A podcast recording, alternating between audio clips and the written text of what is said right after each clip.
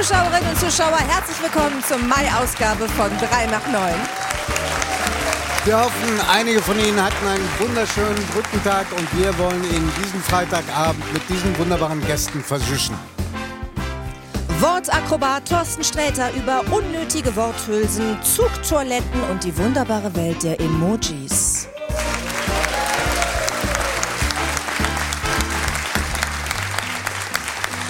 Marie-Agnes Strack-Zimmermann über ihren späten Weg ins politische Haifischbecken, europäische Verteidigung und, Zitat, einen Flugzwerg aus dem Mittelstand. Herzlich willkommen.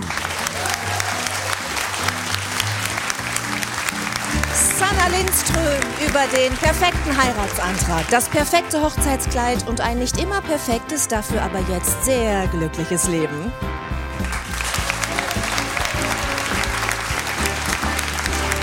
Der immer noch frisch verheiratete Nico Santos über seine Geburtsstadt Bremen, Familienbande und Live-Musik, die gibt es heute von ihm auch noch. Wie schön, dass Sie da sind.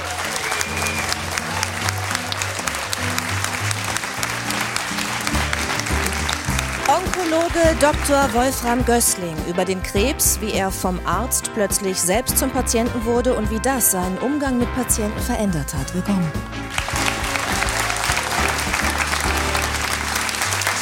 Und der wunderbare Dirk Steffens über Grizzlybären beim Frühstück und den Unterschied zwischen Aufklärung und Protest. Ihnen und euch allen ein herzliches Willkommen.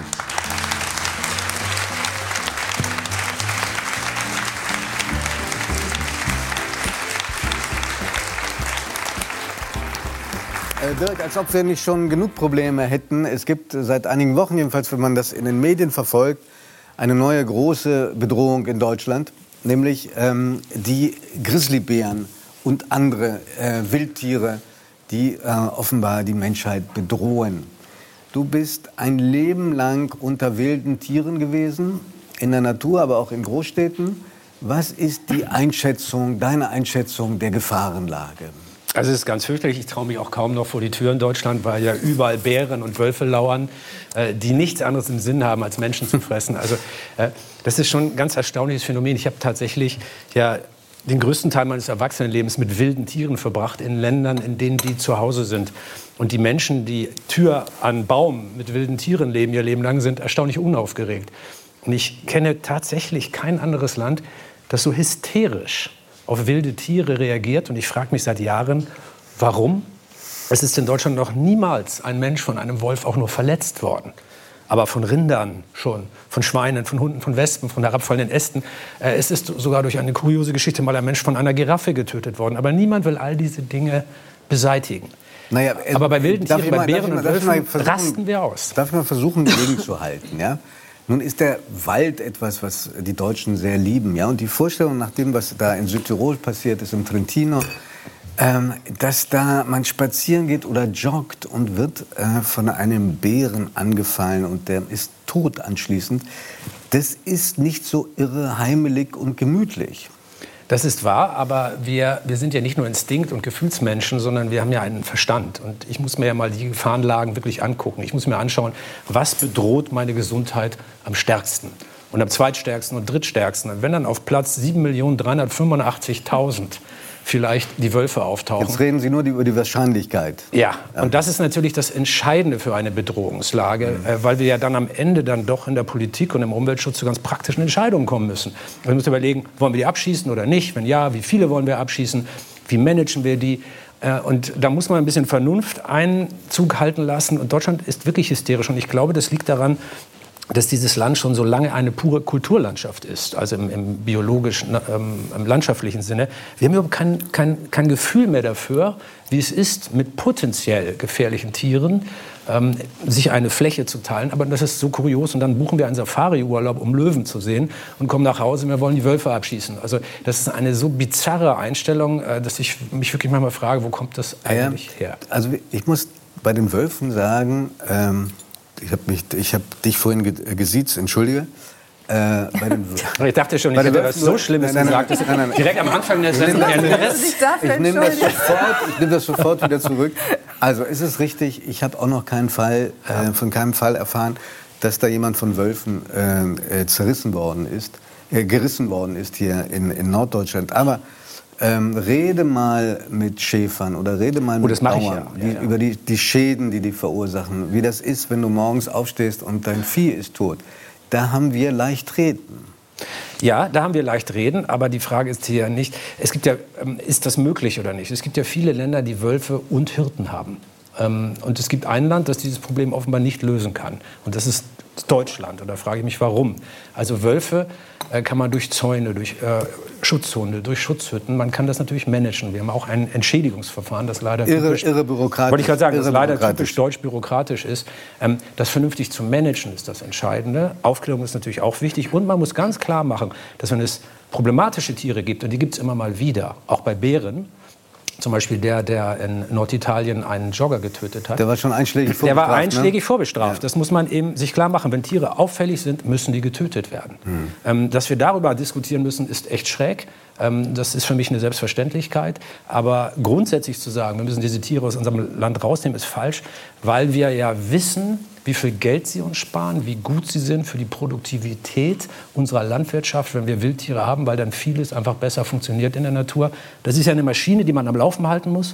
Und wenn bestimmte Bauteile fehlen, weil man sie rausgenommen hat, dann stottert diese Maschine und die Produktivität sinkt. Also Wölfe sind am Ende ein gutes Geschäft für uns alle. Dirk, äh, 120, mindestens 120 Länder hast du bereist, viele Begegnungen mit äh, sehr spannenden Menschen und mit gefährlichen Tieren. Eine Begegnung war mit einem Grizzlybär. Ja. Ähm, wer, äh, kannst du die uns ein bisschen schildern?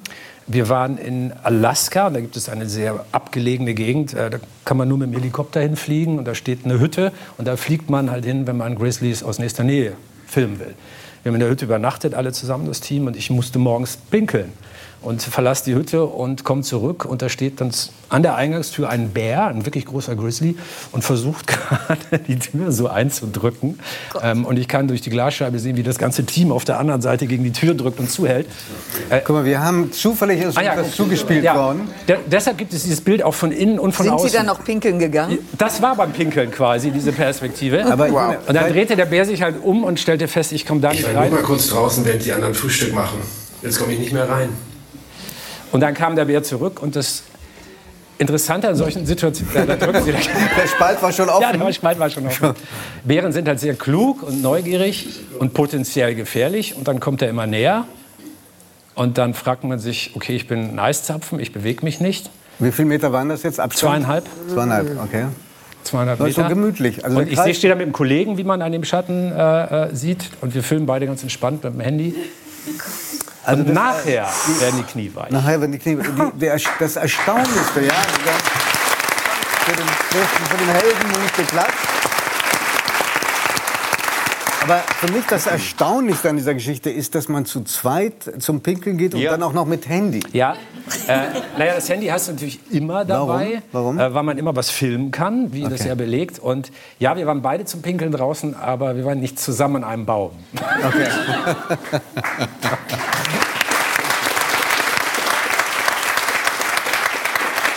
Du würdest mit so einer gewissen Grundwärme von diesem Bär und überhaupt von Bären, gibt es auch Tiere, die du nicht magst?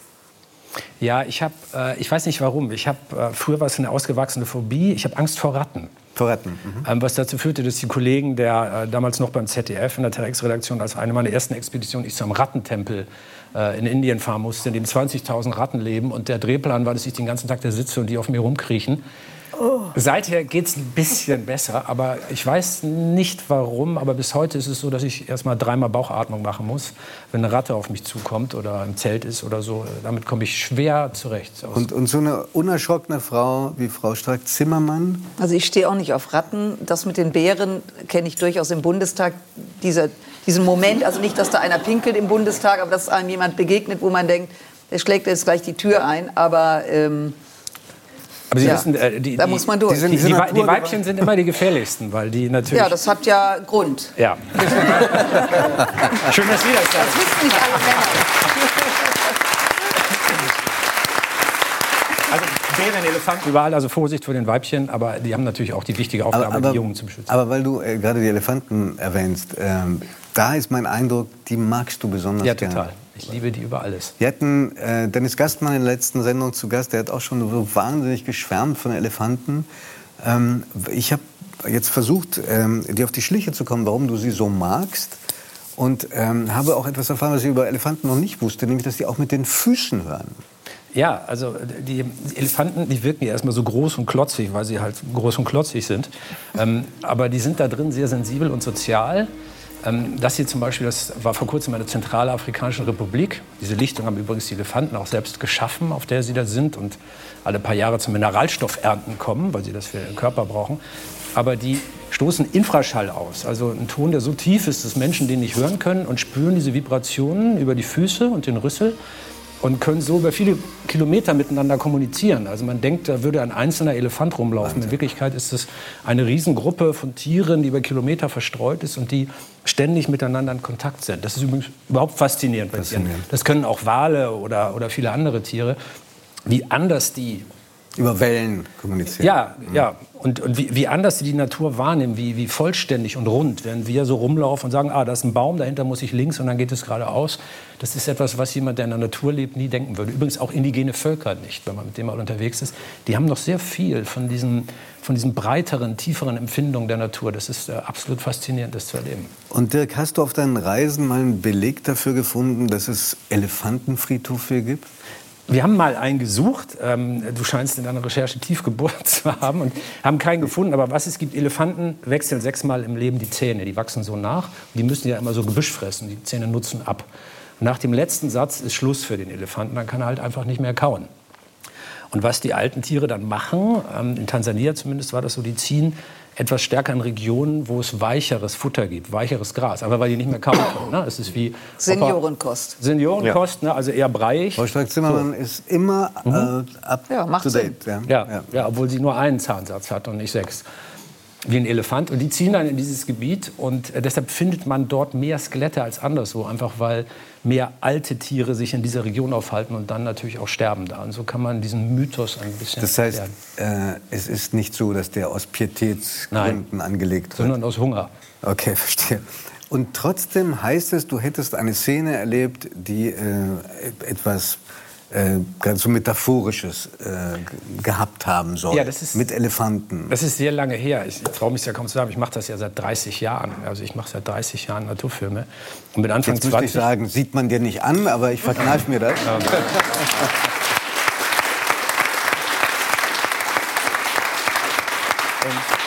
Und ich wusste über Sozialverhalten noch nicht so viel. Und, und, die Verhaltensbiologie war vor 30 Jahren auch noch anders als heute. Stimmt. Und wir standen da an so einem Elefantenskelett. Und dann kam aus der Ferne, sah man eine Herde heranziehen. Und dann mussten wir uns irgendwann zurückziehen. Und dann hielt diese Elefantenherde an an den Elefantenknochen.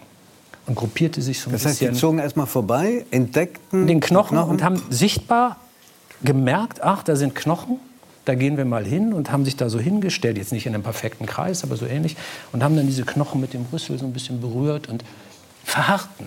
Wie in Andacht. Genauso wie in Andacht. Und ich stand daneben und dachte, das kannst du keinem erzählen, weil dann alle sagen, du bist unseriös. Stand der Wissenschaft war damals eben noch, Tiere haben solche Emotionen nicht vor 30 Jahren. Das hat sich zum Glück geändert. Ähm, wir wissen inzwischen, dass viele höher entwickelte Tiere Freude empfinden können, Trauer empfinden können. Nicht nur plumpen Schmerz oder ich bin satt oder hungrig, sondern ein emotionales Leben haben, das viel tiefer und runder ist. Und das habe ich da gesehen und ich hatte aber keine Ahnung davon. Und das Wissenschaft aber was ist, ist deine, was ist deine Interpretation heute für diese Szene? Haben die was empfunden? Ja, ich weiß nicht, ob Trauer der richtige Begriff ist. Also das ist immer schwierig. Das, also wir, man nennt das in der Wissenschaft anthropomorphisieren, wenn man Gefühle, die wir Menschen haben, einfach auf Tiere überträgt. Ne? So wie der Hund ist ja witzig drauf heute oder so. Nein, ist, ist er nicht. Also es ist keine ne? Übertragung. Das, das meinen wir nur. Aber dass Tiere Trauer empfinden können, das sieht man zum Beispiel, also Mutterliebe ist ja eine der stärksten Kräfte in der Natur. Und wenn ein Tier sein Junges verliert durch einen Raubtierangriff oder wodurch auch immer, dann kann man den emotionalen Schmerz sehen bei mhm. Tieren. Und äh, wer das abstreitet, ist halt blöd. Dann war blöd, ja. Um es mal ganz wissenschaftlich am Ende zu sagen. Also ja, Tiere können sowas empfinden und und da muss man natürlich dann noch wieder überlegen, was, was für Rückkopplungsschlüsse ähm, hat das, wenn ich mit Tieren umgehe wenn ich weiß, dass die sowas empfinden können, ähm, wie finde ich dann Menschen, der einem Hund in den Bauch tritt? Also, also, mhm. ne, also das hat verbindet sich bei mir dann auch. Aber ich bin auch ein notorischer Tierliebhaber, insofern wahrscheinlich auch unbelehrbar.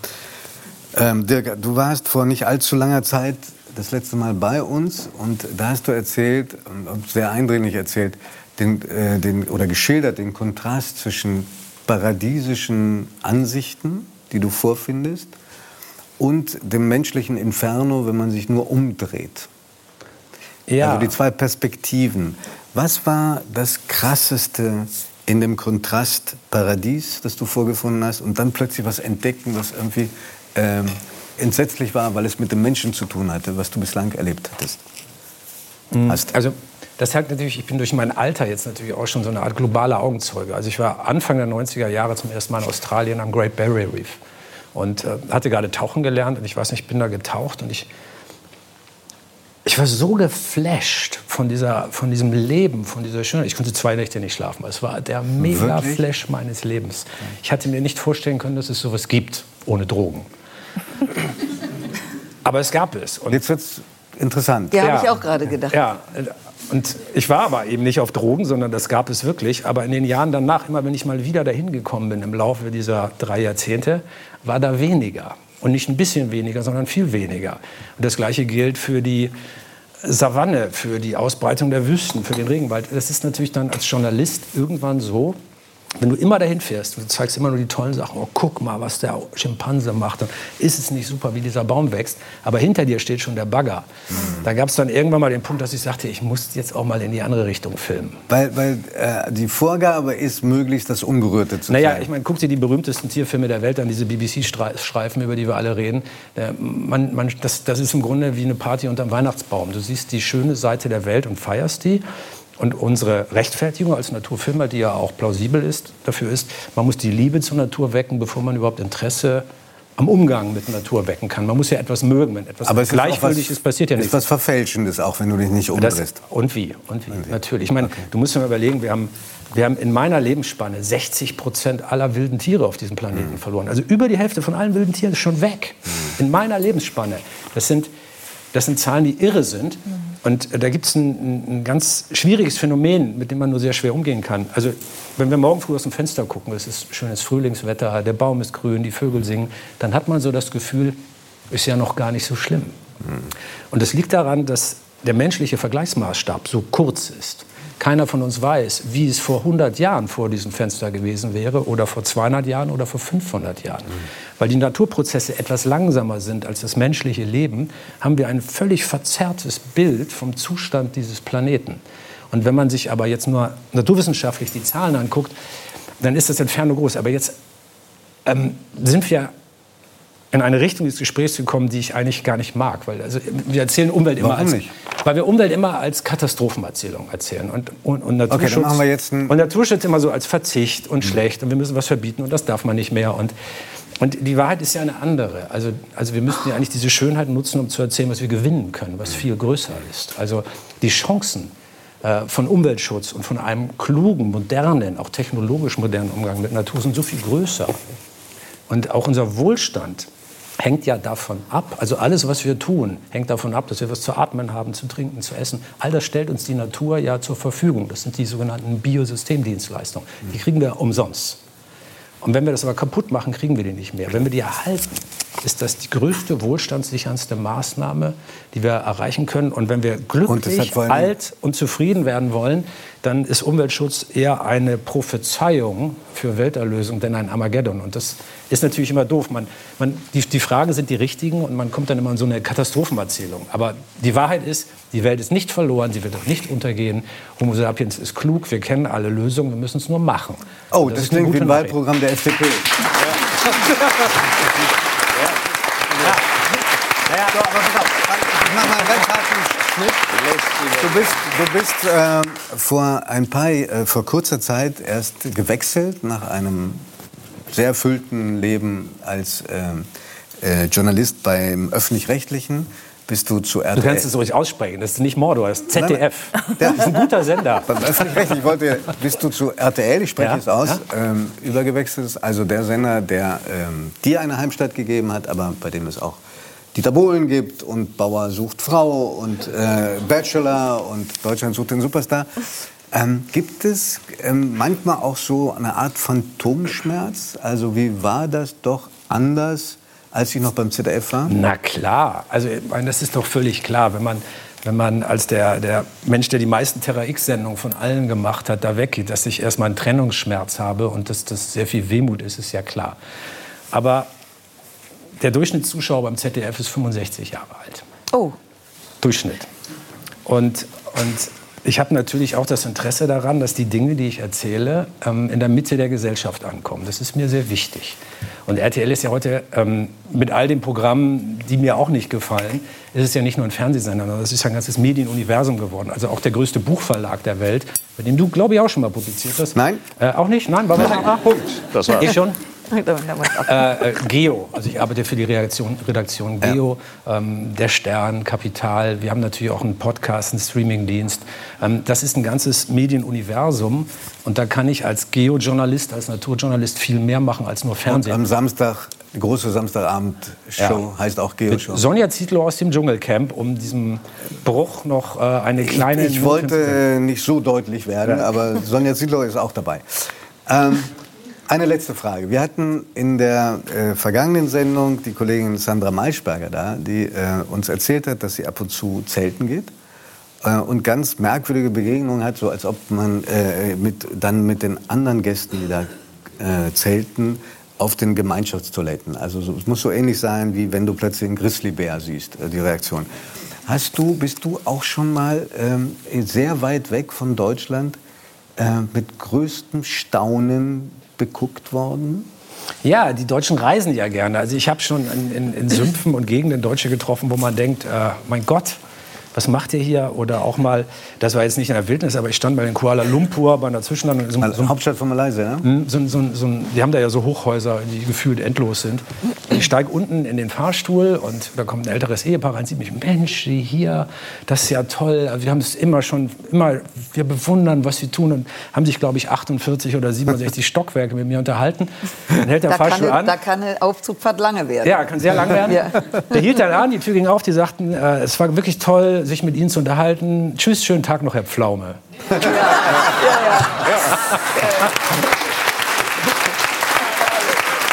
ja. Also, so furchtbar ja. weit liegt er nicht auseinander. Ja, tatsächlich, ich weiß gar nicht, was war. Irgendein Journalist hätte mal geschrieben, ich glaube, um mich zu beleidigen, ich würde aussehen wie Kai Pflaume mit, äh, mit Geländereifen. Und, aber ich weiß nicht, ob das nett gemeint war. Ich glaube ja nicht.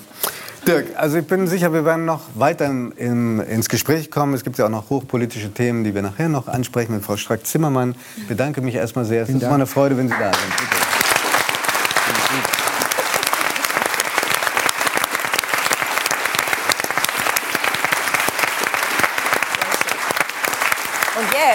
Zuschauerinnen und Zuschauer, geht es bei uns ums Heiraten. Und ich könnte mir vorstellen, dass Giovanni das Thema noch mehr Angst macht als der Grizzlybär. Deswegen führe ich das Gespräch Schön. mit einer Frau, Bin gespannt, was die jetzt unsere kommt. Zuschauer wahrscheinlich aus der Vox-Sendung Zwischen Tüll und Tränen kennen, weil sie dort ähm, Bräute berät bei der Auswahl ihres perfekten Hochzeitskleides, genau. was auch ihr Geschäftsmodell ist, was aber aus einer, ich will nicht sagen aus einem großen Unglück heraus entstanden ist, aber aus einer sehr, sehr dunklen Zeit. Ja. Und darüber reden wir auch heute. Ich begrüße ganz, ganz herzlich Sanna Lindstol.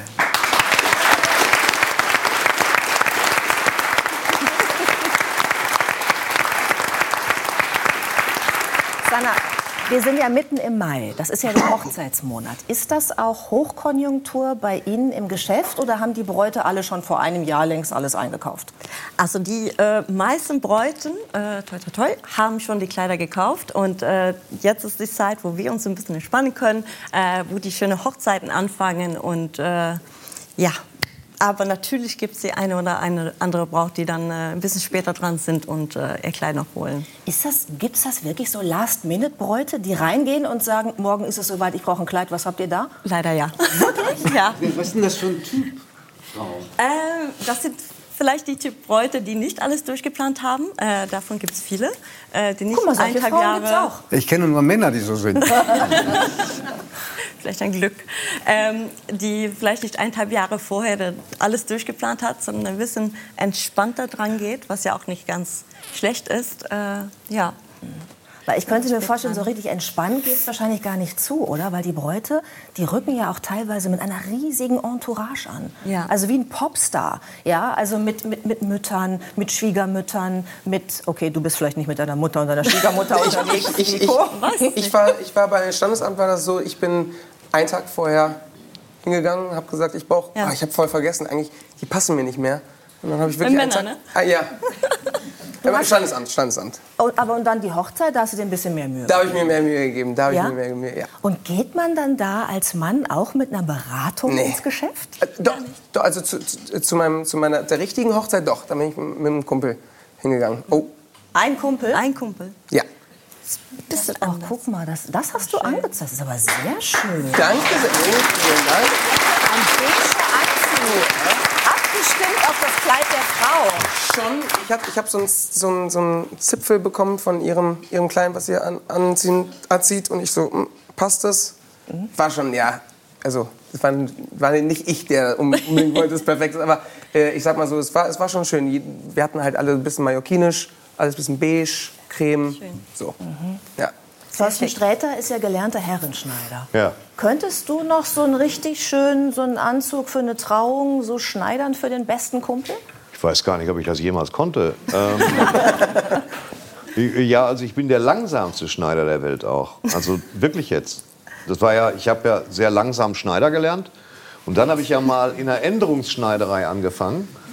Und die sagt mir, pass auf, wir brauchen die Ärmel gekürzt. Wie lange brauchst du? Und ich sage, was für einen Tag haben wir? Montag.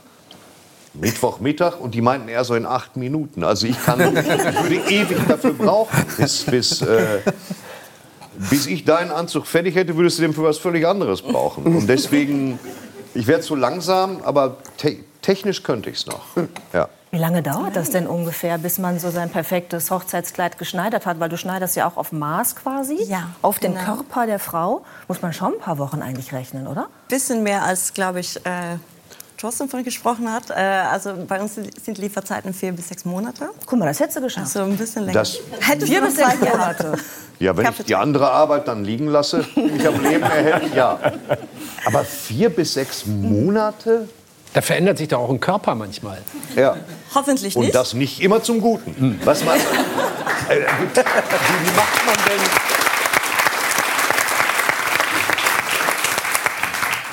So lange? So lange. Ja. Also die Anfertigungszeit ist nicht ganz so lange. Aber durch den Rückstau, oder? Also Was durch bedeutet den, das wird? Rückstau, wenn, wenn man ich so finde was warten muss, weil so viele vor einem Ähm, dran Also, sind. ja. Ja, Ja. dadurch, dass Also einfach man mal, kommt aus Schweden ab und zu, ne? Hab Ja. ich gesagt, übersetze ich noch. Das Wort Manchmal Rückstau ist auch mehr straßenverkehrsmäßig. Ja, Ja. Ja. gehört. Das Daraus kann auch nur von einem. Mann in dem Zusammenhang. Ja, ja. Ist auch, kommen. ist auch gar nicht so ein schönes Wort. Nein, Rückstau ist ganz zauberhaft.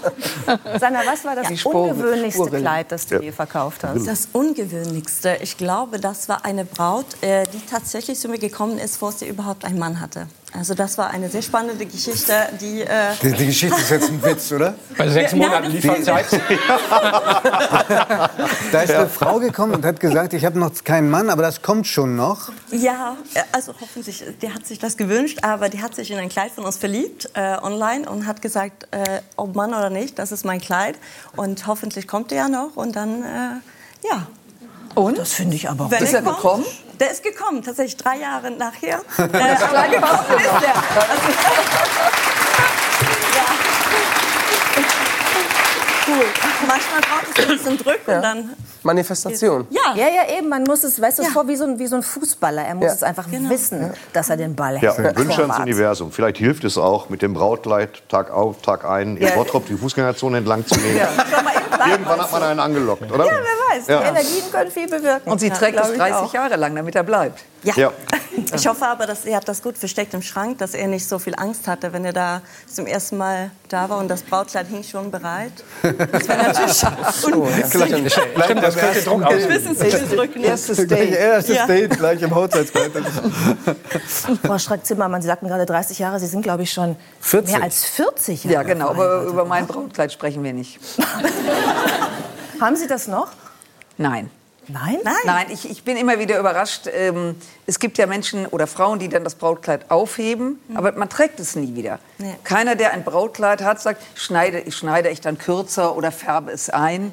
Das ist Quatsch. Aber man Brautkleid gibt es doch dann Brautkleid. weiter an die Tochter, oder nicht? Nein. Die dann denkt, oh, jetzt muss ich diesen Lappen Nein, aber die anziehen. Tochter aber man heiratet, es zumindest. heiratet 30 Jahre später, hat einen anderen Geschmack und Ja. ist ja auch aus der Zeit. Ja. Nein. Okay, sehr pragmatischer Umgang. Ja, total. Ja, das muss man ganz nüchtern sehen. Es wäre ja interessant zu erfahren, wie lange diese Ehen gehalten haben. Also sozusagen, je schöner das Brautkleid. Ah, das ist super, Möglicherweise. super Gedanke, ob es da einen Zusammenhang gibt Ah, genau. zwischen der Schönheit und dem Ja. Preis eines Brautkleides Ja, und der Länge der Dauer, Ehe. und der Dauer der Ehe. Ja, da kann Ja. man sich auf jeden Fall Gedanken zu machen. Wobei für Sie ist es ja interessant, wenn das Geschäft blüht. Also betriebswirtschaftlich wäre es klug, wenn die Ehe nicht so lange hielt und dann kommt ein neues. Ja.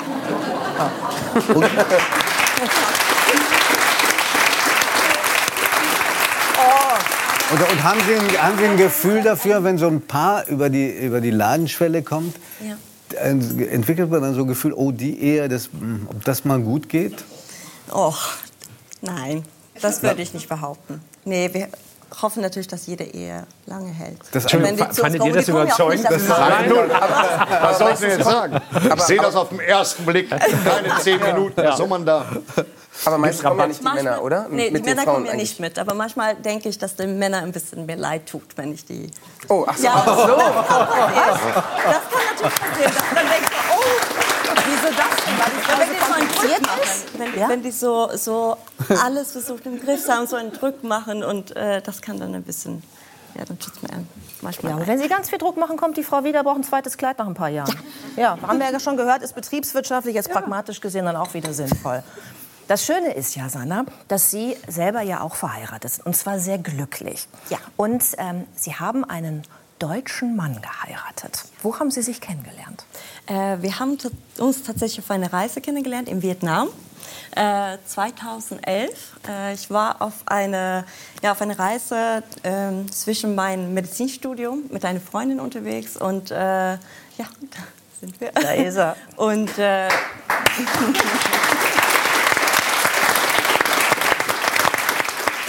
Mein Mann Simon, der hat in Hongkong studiert und äh, danach hat er auch ein bisschen durch Asien ist er rumgereist und dann haben wir uns äh, in Nha Trang kennengelernt in einem Bar. Und ist es richtig, dass diese Bar Why Not hieß? Ja, das ist richtig. Ja? Und dass Sie schon ein Jahr später einen Antrag bekommen haben, obwohl es eine Fernbeziehung war? Das stimmt auch, ja. Und dass Sie jetzt immer noch sehr, sehr glücklich sind mit zwei Kindern? Um mal ein bisschen was Positives hier reinzubringen.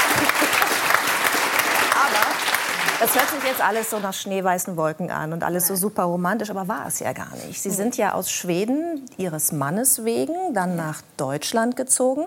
Sie kommen aus Uppsala, was ich übrigens fantastisch finde, diesen Ort. Also Uppsala, da will ich, eigentlich möchte ich da auch gerne geboren sein. Und ähm, haben dann Ihrer Heimat den, den Rücken gekehrt. Ähm, wie sind Sie hier aufgenommen worden in Deutschland? Ähm, ich bin Im sehr, Rheinland? Im Rheinland bin ich sehr, sehr gut aufgenommen. Also ich habe die Menschen, mich in die Menschen in, in Deutschland tatsächlich verliebt. Ich fand das sehr, sehr schön. Alle waren sehr offen zu mir, sehr freundlich.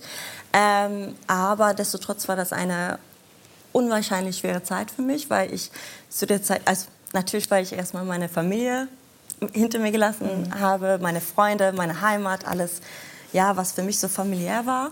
Und ähm, zum einen, weil ich auch äh, kein Wort Deutsch gesprochen habe zu der Zeit. Und äh, So Im Rheinland können die das auch nicht. das war mein Glück. Nein. Ähm, aber das hat der Anfang in Deutschland für mich sehr, sehr schwer gemacht. Ja. Sie haben Ihr Medizinstudium ja auch abgebrochen in Genau. Schweden und hatten dann natürlich auch jetzt hier nicht so direkten Anschluss, ne, irgendwie an der Universität oder im Job. Ähm, was, was hat das gemacht mit Ihnen? Ich habe vorhin schon mal gesagt, es kam eine große Phase der Dunkelheit plötzlich in Ihr Leben.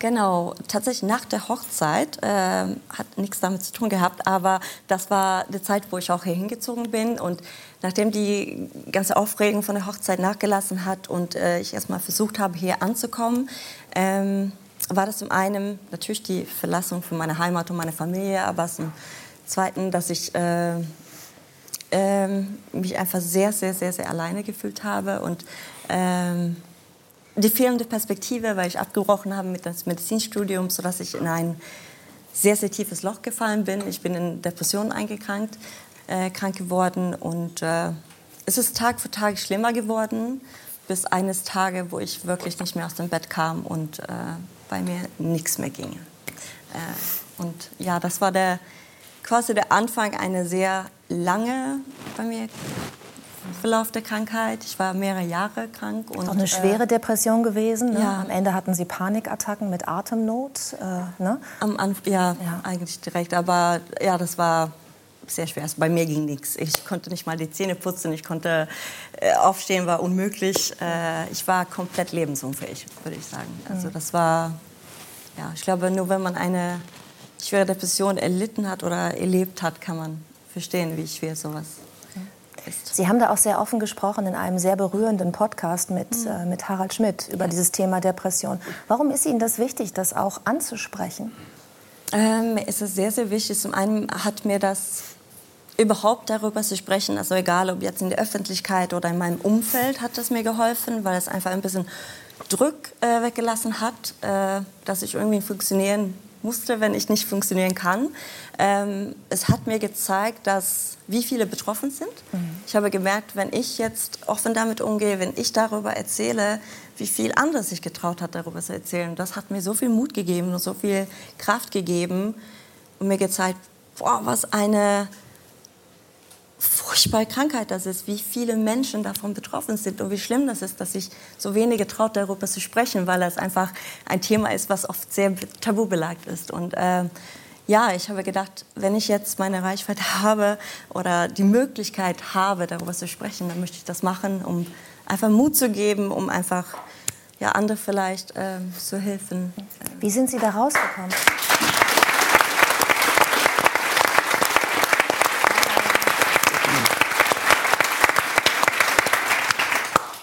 Es ist, also Depression ist eine sehr komplexe Krankheit ähm, und es gibt mehrere Gründe dafür, warum man das bekommt und es gibt auch mehrere Gründe, glaube ich, was äh, dazu geführt hat, dass ich dann äh, gesund geworden bin. Ich glaube, ich sage immer, der erste Moment oder äh, Anfang meiner Genesung war, als ich akzeptiert habe, dass ich überhaupt krank bin und dass ich äh, krank sein darf und dass ich dadurch auch Hilfe annehmen darf. Und äh, das habe ich dann getan, ähm, indem ich in Therapie gegangen bin, Gesprächstherapie. Äh, ich habe Medikamente genommen und äh, ja, wurde sehr gut betreut von Ärzten. Und äh, ich glaube, gewissermaßen auch die Zeit hat mich geholfen, daraus zu kommen. Mhm. Und vielleicht auch ein Stück weit die Perspektive, die ich am Ende durch mein kommende Beruf äh, bekommen habe. Also wo es mir ein bisschen besser ging, äh, dann konnte ich ein bisschen mehr machen und so ja, kam das dann mit meinem Beruf und äh, da kam dann die Perspektive und das hat mich so, glaube ich, am Ende raus. Mhm. Geholt, ja. Thorsten Sträter ist äh, Schirmherr der Deutschen Depressionsliga, selber betroffen. Ähm, Sie gehen da ja auch ganz äh, offen mit um. Ähm, hilft es, darüber zu sprechen? Also einfach das Gefühl zu haben, es gibt auch andere, denen es, äh, denen es schlecht geht? Es hilft anderen, darüber zu sprechen. Im Sinne ja, also wenn ich darüber spreche, also wenn, wenn du eine Depression hast und du sprichst darüber, fällt dir es erstmal schwer. Mhm. Ähm, weil ich habe Jahrzehnte, oder nicht jahrzehntelang, ein paar Jahre lang auch gedacht, das wäre der ganz normale Zustand. Es ist einfach scheiße. Das mhm. kannst du ja denken durchaus. Und bis, bis dir ein Arzt das mal klar umreißt und sagt, da hängt ein eingetragenes Warnzeichen dran, das ist eine Depression, das kann man behandeln, dafür gibt es Wege. Mhm. Und darüber zu, es hilft ja immer über alles zu reden. Es gibt ja unappetitlichere Themen auch als eine Depression. Ich könnte hier einen Stegreif-Vortrag über Hämorrhoiden halten, den keiner hören will. Und ich bin ganz kurz davor. Und, aber ich habe keinen. Ich hab, aber äh, äh, eigentlich, es bleibt dabei, es ist hochgradig lächerlich, dass, dass das in Deutschland immer ein Tabuthema ist. Wenn die Leute, das ist ein, das, man muss das auch mal so sehen, wenn ich meine, wie, wie, viele Leute sind wir jetzt hier im Studio? Kann ich schlecht schätzen. Aber ein Drittel davon hat damit irgendwas zu tun. Ein bisschen neurotisch sind wir eh alle, das kriegen wir nicht weg. Und einige sitzen hier mit Depressionen. Und wer nicht sitzt mit Depressionen, der hat Angehörige, die darunter leiden, die das nicht verstehen und sagen, mach Fenster auf Kipp und isst eine Grapefruit und sowas. Mach mal ein bisschen ich steigere mich schon wieder rein, ich bin gleich fertig. Ja. Und dann, weißt du, und das ist, äh, ähm, darüber zu reden ist wichtig, weil das vielleicht dazu führt, dass die ganzen Pappnasen draußen aufhören, BWL zu studieren und sich mal auf was Fundiertes konzentrieren. Was hat denn jetzt BWL mit Depressionen nee, zu tun? Ja, fang mal an, Psychotherapie, versuch deinen Psychiater zu machen. Wir brauchen auch mehr Fachpersonal. Ja, okay. Du wartest hier neun, zehn, 20 Wochen auf einen Termin, wenn es dir schlecht geht. Und das ist oft lebensbedrohlich. Man sieht es halt von außen nicht. Weißt, du, es ist ja kein Oberschenkelhalsbruch. Die Leute sollen anfangen, diese Sachen zu studieren, damit wir dieser Welle, die nicht abebben wird von Depressionen und psychischen Erkrankungen, dass wir dem äh, qualifiziertes Personal gegenüberstellen kann. Weil viel mehr BWLer brauchen wir nicht mehr. Aber weißt du, das war gar nicht die Frage. Das war überhaupt nicht die Glauben Sie, denn, dass heute mehr, glauben Sie denn, dass heute mehr Menschen depressiv sind? Und da spricht man nur ehrlicher und offener darüber und erkennt es? Na, ich bin mir ziemlich sicher, vor 400 Jahren war man sich sicher, es gibt keinen Krebs. Dann wurde man einfach von, von Thors Hammer gefällt und fiel tot um. Ja, da wurde Und- man auch nicht so alt. Ja, und das ist, ähm, ich glaube, vielleicht befinden wir uns im letzten Drittel dieser Aufklärungsarbeit über Depressionen. Ja, ich glaube, bis in die 60er, da gab es dann so Sachen wie Frauenglück. Das war ein hochinteressantes, schwer alkoholisches Nee, Getränk. das war Klosterfrau Melissengeist. Das war, zu, das war bei uns zu Hause nur zum Einreiben, auch bei Ah, okay. Schusswunden. Konnte man auch trinken. Das konnte, konnte, ja, konnte man auch trinken. Aber es gab Frauenglück zum Beispiel für Frauen, die überarbeitet und verstimmt waren. Die haben sich mit diesem Frauenglück in den 60er Jahren dann einfach weggeschossen.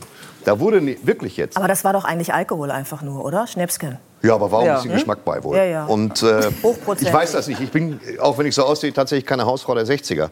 Und äh, Ich habe, bin jetzt irritiert. Ich hätte das jetzt für möglich gehalten. ich weiß, ich weiß, deswegen hat man uns beide nebeneinander gesetzt. Ich habe,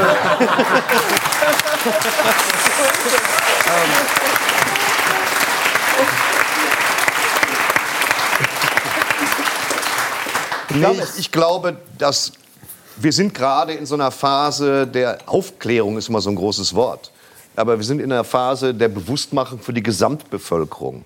Weil wenn irgendeiner hier sitzt, dem jetzt klar wird, dass er Depressionen hat und nicht einfach nur sich scheiße fühlen muss für den Rest seines Lebens, dann hat diese Sendung schon viel erreicht. Also das ist, das wird noch kommen, das wird noch ein paar Jahre dauern und das ist eine allgemein akzeptierte Krankheit, die auch erkannt wird als eine Krankheit, die man diagnos- diagnostizieren kann wie eine Krankheit.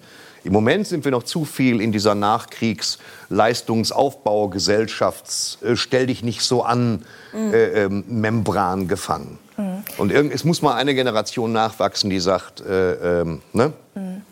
Sanna, wer, wer arbeiten kann, so wem schlecht geht, dann geh arbeiten und so. Mhm. Das, das muss alles abfallen, als Krankheit anerkannt werden. Ein bisschen wird es noch dauern.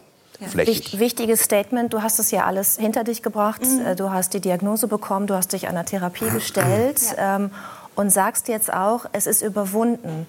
Ähm, kann man das überwinden für immer? Oder hast du Angst manchmal, dass die dunklen Phasen wiederkommen?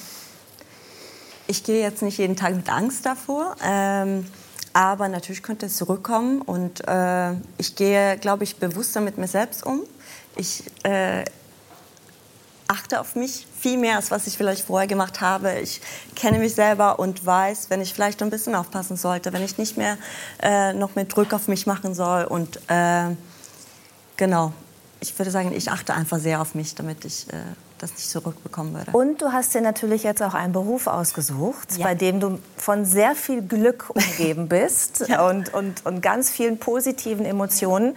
Und es ist eine ganz tolle Erfolgsgeschichte. Du hast, glaube ich, 80 Mitarbeiter, so rund sechs Ateliers in ganz Deutschland mittlerweile. Hast angefangen, dein Hochzeitskleid selber zu schneidern und hast jetzt eben eine ganze Modekollektion aufgebaut. Und ähm, Muss das sechs bis acht Monaten warten. Ja, richtig, mit Wartezeit. Ja. Nee, mittlerweile haben wir auch ein, ein, ein äh, Geschäft zum Direktmitnahme. Also man kann auch ein bisschen. Äh, Für, die, für diese Last-Minute-Leute. Genau. Auf Ja. jeden Fall hast du es auch geschafft, dass in dieser Sendung Giovanni ganz viele Fragen zum Thema Hochzeitskleid und Heiraten gestellt hat. Auch das ist dein Verdienst. Schön, dass du bei uns bist. Danke.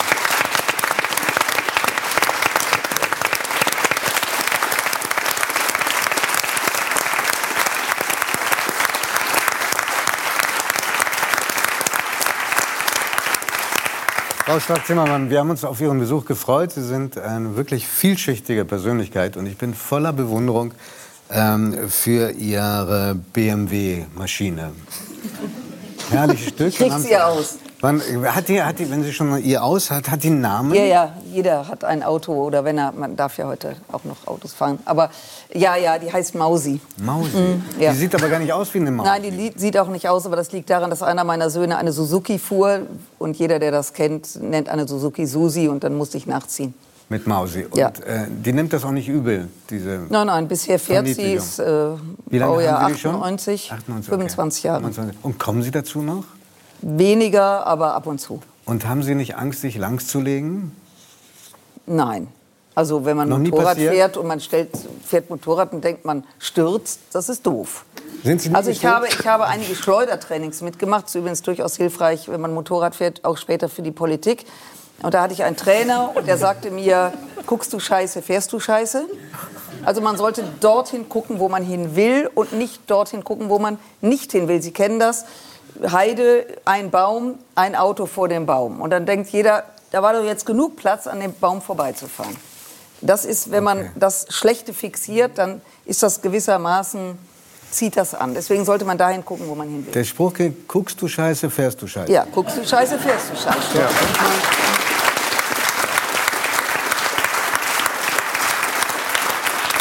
Kommt man mit dieser Devise auch gut durchs Leben? Ja, also ich meine, dass man eine gewisse Vorstellung hat. Ähm, Ich fand das ganz interessant, was Sie vorhin sagten, auch bei dem Äh, Dirk, Thema. Dirk Steffens. Ja, Herr Steffens. Müssen wir uns duzen? Oder Nein, gar nicht. Ich habe okay? nur Dirk Steffens. Also, Wir- wir kennen uns erst seit heute. Ja, nein, ist okay, ist okay. Das ist ja äh, heute so. Entschuldigung. Ähm, Nein, nein, nein, dass man Oder dieses, dass man die ja Geschichten Person auch mal beibehalten? positiv erzählen sollte. Und wenn einer sagt, ich habe ein Ziel vor Augen oder hab, möchte irgendwas etwas erreichen, dann muss man sich schon fast schämen. Ähm, mir wird dann oft auch vorgeworfen, ich wollte an die Macht. Und da sage ich, ja klar will ich an die Macht, weil ohne Macht macht man nichts. Ähm, also insofern äh, eine positive Geschichte und dass man ein Ziel vor Augen hat oder so wie Sie, dass Sie sagen, Mensch, ich baue mir was Frau auf. Lindström meinen Sie jetzt. Ähm, Ja, ähm, ja genau. Äh, der, der Zuschauer weiß nicht, wen Ja, ja, ja, haben, ist okay. ja. sind, äh, Aber Sie moderieren und können das dann lösen. Nein, nein, ich habe Sie nicht geduzt, wollte ich ja, wissen. genau. äh, ja, also wie gesagt, ich finde, wenn man ein Ziel vor Stelle Augen hat, dann äh, sollte man das auch ähm, im Visier haben. Wir haben äh, etwas beobachtet, was Sie wahrscheinlich noch viel, äh, aus viel besserer Anschauung kennen, auch aus schmerzhafter Anschauung. Bei der Ankündigung äh, Ihres Namens, also Ihres Besuchs, gab es äh, Menschen, die sehr positiv reagiert haben, aber auch gleich welche, die ziemlich, in ziemlich ausfallender äh, Sprache ähm, ihr politisches Wirken kommentiert haben. Ist das etwas, was Sie begleitet, seitdem Sie Bundestagsabgeordnete sind oder erst seitdem Sie Vorsitzende des Verteidigungsausschusses sind und sich für Waffenlieferung an die Ukraine einsetzen? Also wenn Sie natürlich in der Politik sind, ich habe ja 24 Jahre Kommunalpolitik gemacht, erleben Sie das immer mal wieder. Es hat dann zugenommen, das liegt natürlich auch an dem Thema, wenn Sie sich mit Waffen beschäftigen, mit Krieg und Frieden, dann wird es etwas, im wahrsten Sinne des Wortes, etwas rauer. Richtig heftig hat es zugenommen, äh, seit Russland die Ukraine überfallen hat und ich relativ schnell, ja nicht nur ich alleine, ähm, eine dezidierte Meinung vertreten habe, nämlich dahingehend, dass die Ukraine Opfer ist und ich kriege einen dicken Hals, wenn einer versucht, die Geschichte zu verdrehen. Ich gesagt habe, dass diese Ukraine befähigt sein muss, das ist übrigens auch völkerrechtskonform, sich zur Wehr zu setzen. Da wurde Da- es da dann wurde der- heftiger und man kann sagen, progressiv heftiger wurde es. Ich habe viele Monate gestritten mit meinen Kolleginnen und Kollegen darüber, dass unter anderem auch Panzer geliefert werden. Und als dieser Moment kam, da ging es richtig durch die Decke. Und insofern ist Was es aber für Ihre? Einschaltquote gut, weil die Sender werden dann immer, oh Gott, wie kann man die einladen? Andere sagen, wie schön. wo- und das polarisiert das, natürlich. das stört uns überhaupt nicht. Und man muss auch sagen, wenn man sich anschaut, wie viele das in der Summe sind, es sind gemessen an den Zuschauern und Zuschauerinnen, die wir haben, nicht so wahnsinnig viele. Das freut Es mich. fällt auf, dass es äh, Männer sind und ich vermute auch eher ältere Herrschaften. Bringen Sie die Leute, die Sie beschimpfen, zur Anzeige? Ja, also am Anfang habe ich es nicht gemacht. Ich muss dazu sagen, es, ist, ähm, es gibt da zwei Seiten. Das eine ist, wenn mir Menschen begegnen, die sind in der Regel äh, höflich nett und es gibt auch viele, die sagen, sie machen einen guten Job, vielen Dank. Da erlebe ich sehr selten, neulich mal in Leipzig auf dem Bahnhof ist mir einer äh, zu nahe gekommen, den habe ich aber dann ähm, auch zur Rede gestellt. Sie Äh, der hat dann richtig Schreck bekommen und ist dann weggelaufen. Ach komm.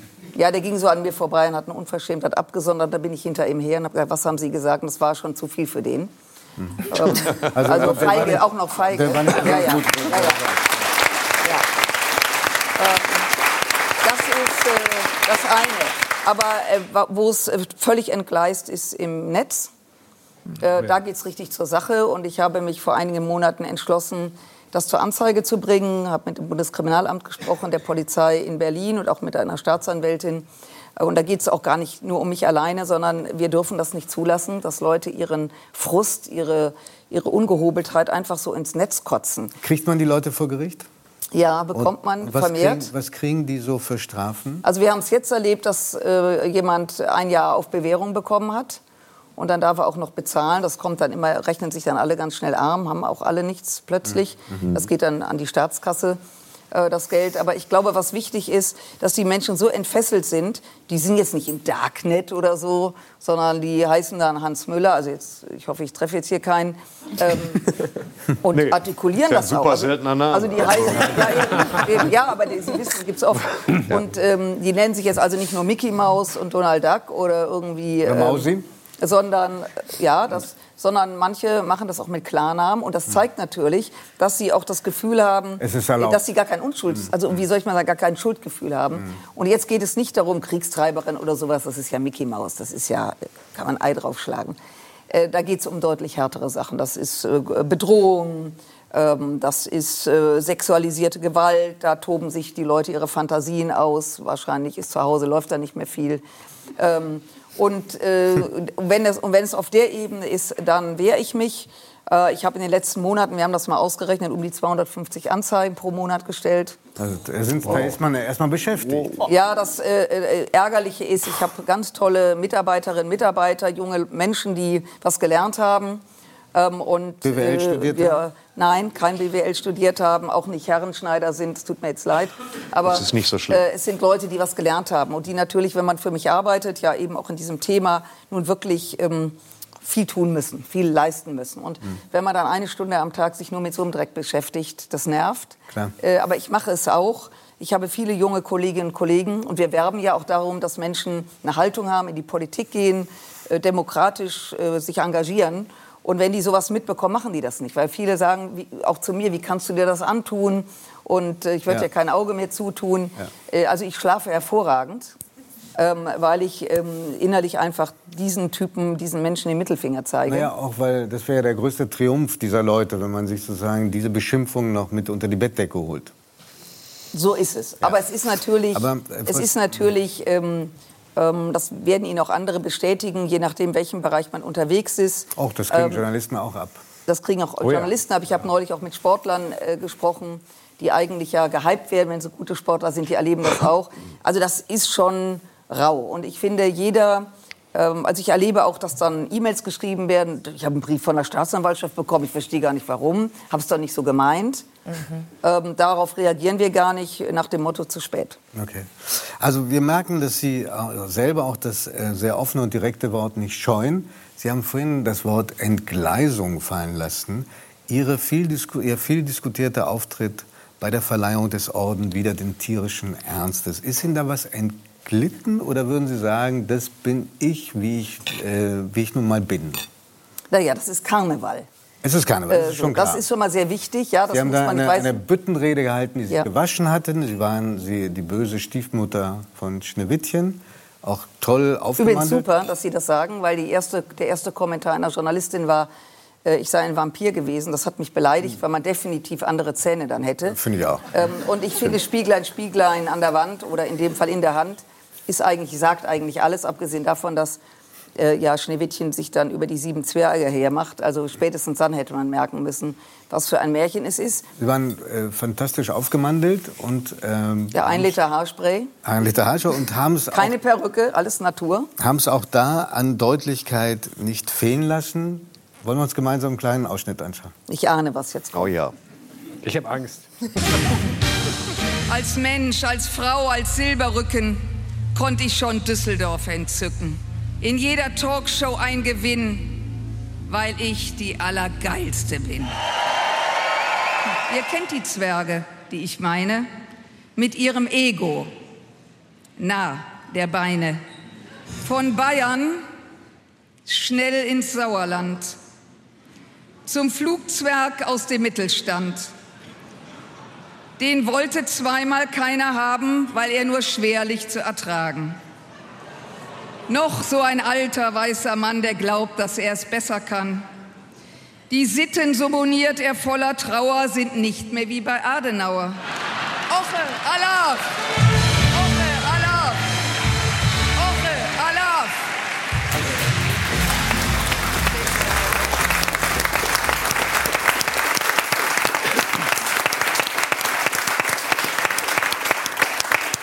Es war Karneval, aber würden Sie das noch mal so wiederholen? Ja klar, aber anders natürlich. Das ja immer eine Überraschung sein. Ja. Also man muss dazu sagen, ich wurde gefragt, ob ich in die Bütt gehe. Da kann man immer als Politikerin sagen, macht man es oder macht man es nicht. Ich fand es toll, dass Aachen diesen Mut hatte.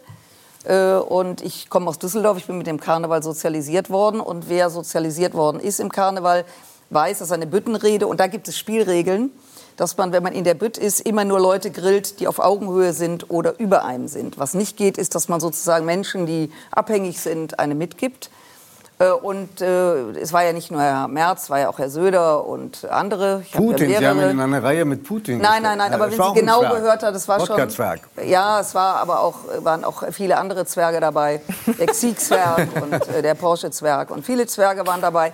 Ähm, interessant war, dass äh, der ähm, Herr, Herr Merz war der Einzige, der live und in Farbe dabei war. Das wusste ich natürlich vorher nicht. Herr Söder, Der war eine Überraschung Äh, für Sie. Herr Söder war nicht da. Den habe ich auch äh, erwähnt. Jetzt bieten Herr Man sieht gerade ein Foto, wie, wie äh, erfreut er auf Ja. diese Büttenrede Ja. von Ihnen. Ja, es war, ich, ich muss äh, einräumen, also ich habe das mit einem Freund gemeinsam gedichtet, ähm, der das richtig gut kann. Und uns war klar, dass wir da schon eine Aussage machen. Äh, ich hätte allerdings geglaubt, dass der Kollege Merz das einfach weglacht. Das empfehle ich auch immer, ähm, wenn so Witze gemacht werden, dass man dann einfach lacht und dann ist gut. Er wurde von Journalisten danach gefragt und hat sich auch der, der Sache entzogen. Ähm, so weit, so gut. Was aber jetzt wirklich sehr lustig ist, äh, dass ähm, sein Generalsekretär Mario Chaya, Wir kennen ihn, ja. Klammer auf Berlin, Klammer zu, eine Entschuldigung von mir forderte. Das führte dazu, dass der letzte Mensch in der Republik jetzt doch mal wissen wollte, was hat die Strack-Zimmermann gesagt. Es ist viel Und dieser Clip, worden, ne? Viel ja, dieser Klick ging millionenfach rum. Das würde ich mal sagen, schlechte Kommunikation. Hätte Herr Merz gelacht, wäre das Ding im Grunde durch gewesen. Und, und nur um das abzuschließen. Um, um das abzuschließen, begegnet er Ihnen jetzt entspannt und freundlich? Im Bundestag zum Beispiel? Nein, also er begegnet mir. Er begegnet Also wir begegnen uns. aber er wirkt angefressen. Ja, er wirkt angespannt. Er hat neulich mal sehr gelacht im Bundestag wegen einer Aussage und da habe ich zu ihm gesagt, Mensch, Herr Merz, Sie haben ja doch richtig viel Humor. Ich glaube, das fand er jetzt auch nicht so lustig. Aber ich muss fairerweise sagen, weil ich auch gefragt werde, ob ich ihn nicht leiden kann oder so, das hat nichts mit Leiden zu tun. Es gibt einfach Persönlichkeiten in der Politik, die, die haben einfach eine bestimmte Art, die man im Karneval gut aufgreifen kann. Und dazu gehört Herr Söder und da gehört Herr Merz und da gehören auch andere dazu. Sie wahrscheinlich auch, Und, oder? Ja, absolut, absolut. Ich, ähm, äh, also es gibt ja, der Aachener Karneval ist ja überschaubar, äh, was die, die Härte betrifft. Wenn Sie so Starkbieranstich in Bayern, da geht es ja richtig zur Sache. Da werden die Leute richtig gegrillt und gevierteilt und nehmen es tapfer hin. Ähm, so auf dem Nockerlberg oder so. War- war Aber gut, ich komme aus dem Rheinland, Herr Merz aus dem Sauerland. Vielleicht macht das den Unterschied. Äh, Frau Strack-Zimmermann, ähm, es gab also wie gesagt auch positive Reaktionen. Also ich glaube, die über, weit, der weit überwiegende Teil der Reaktionen waren positiv. Und da fiel oft der Satz, ähm, die mag ich, die ist sympathisch, obwohl sie in der FDP ist. Kennen Sie Ja, das? Sie haben mir diesen schlechten Witz auch gemacht, bevor ich hier reinkam. Ich habe es genau Ich gehört. finde, Witze muss man wiederholen. Alle haben es gehört. Alle haben es gehört. Aber Sie kennen das doch sicher. Sie haben doch selber mal gesagt, die FDP, also Ihre Partei, hat ein Imageproblem. Ja, das habe ich allerdings gesagt nach 2013, als wir aus dem Bundestag oder nicht mehr reingewählt wurden. Da haben wir uns natürlich damit beschäftigt. Äh, Jetzt komme ich äh, ursprünglich aus der Verlagsbranche und ich weiß, man kann ein ganz tolles Buch haben, wenn das Cover falsch ist, äh, dann hat man ein Problem, das auch an die, an die Menschen zu bringen. Und da muss man unter Umständen, nimmt man den Buchblock, macht ein neues Cover drum und dann läuft es. Das war in diesem Kontext. Aber ich habe äh, viele wirklich tolle, auch junge Kolleginnen und Kollegen. Und das ist natürlich so ein Image, ähm, ja, da muss man einfach seinen Job machen, weiterarbeiten, so wie die öffentlich-rechtlichen. Das, das, sorry, das, ist halt nehme ich, so. das nehme ich nicht ab. Nachdem so viele Landtagswahlen äh, schiefgegangen sind jetzt. Also in Bremen danke ich noch mal Bremen, ja, ganz das war ein herzlich. äh, äh, überwältigender Sieg. ja, aber darum geht es ja nicht. Es 5. geht ja äh, knapp drüber ist auch drüber. Da kann ich mir nicht vorstellen, dass Sie sich keine Gedanken darüber machen, woran das wohl liegen kann, dass eine Partei, die auch noch Ja. in der Regierung ist, an der Regierung ist und äh, wirklich die, eine Art Opposition in der Regierung ist, ähm, so schlecht abschneidet. Also ich glaube erstens mal, wenn Sie die Wahlergebnisse nehmen der letzten Jahre, dann ist es, mag es natürlich, da bin ich, bin ich bei Ihnen, in bestimmten Regionen nicht so gut sein.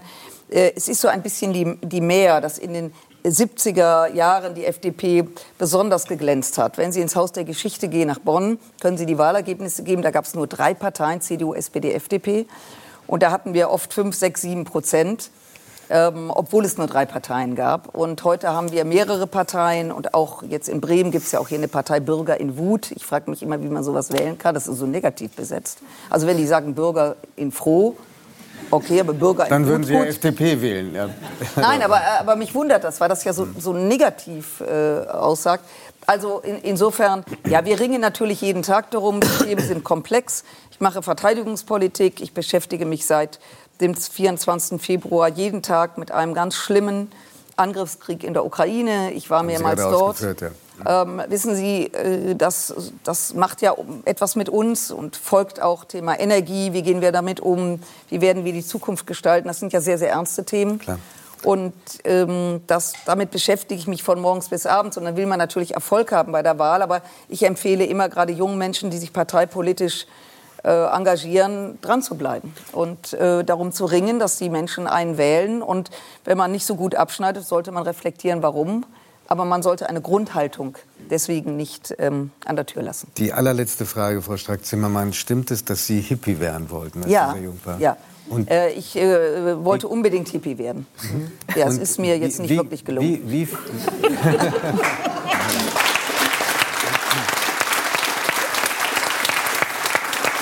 Und nur, dass, damit sich der Bogen wieder schließt. Äh, Sie fanden, dass die ausgeflippteste Partei für jemand, der Hippie werden will, die FDP ist. Na, man, muss es jetzt mal, man muss es jetzt mal ein bisschen sortieren.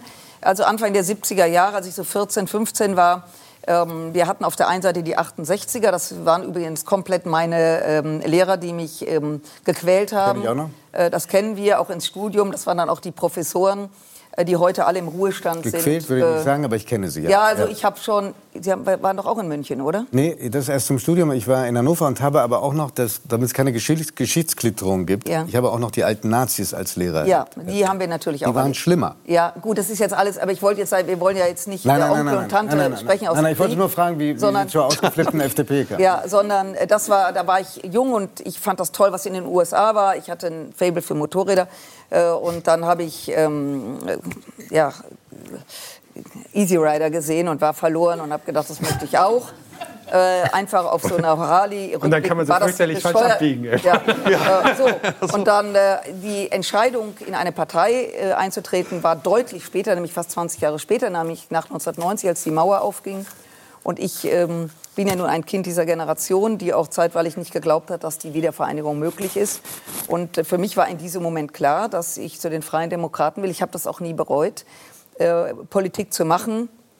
Schauen Sie, was die Grünen gerade erleben. Das ist nichts für Weicheier. Äh, trotzdem finde ich es von hoher Relevanz, dass junge Menschen sich engagieren. Und ähm, insofern, ähm, selbstgemachtes Leid ist halbes Leid. Frau Schreck-Zimmermann, es hat großen Spaß gemacht, mit Ihnen zu sprechen. Und behalten Sie diese offene und, und sehr drastische Sprache. Damit unterscheiden Sie sich schon von 99 Prozent fast aller Politikerinnen und Politiker, die ich Also kenne. wenn jetzt mich alle so viel wählen würden, wäre das ja ganz Wer ist noch gefährlich. besser?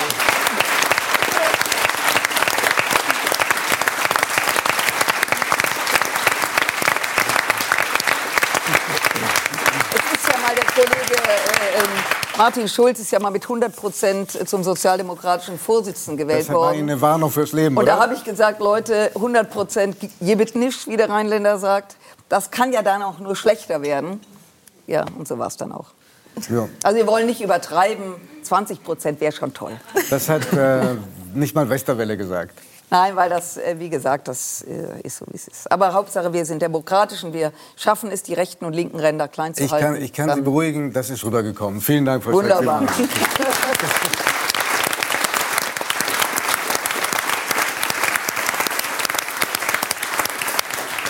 Unser nächster Gast lebt seit vielen Jahren in den USA und hat es sich dort als Forscher und als Onkologe zur Lebensaufgabe gemacht, gegen den Krebs zu kämpfen. Und dann wurde er plötzlich selbst zum Patienten. Schön, dass Sie bei uns sind, Dr. Wolfram Gößling.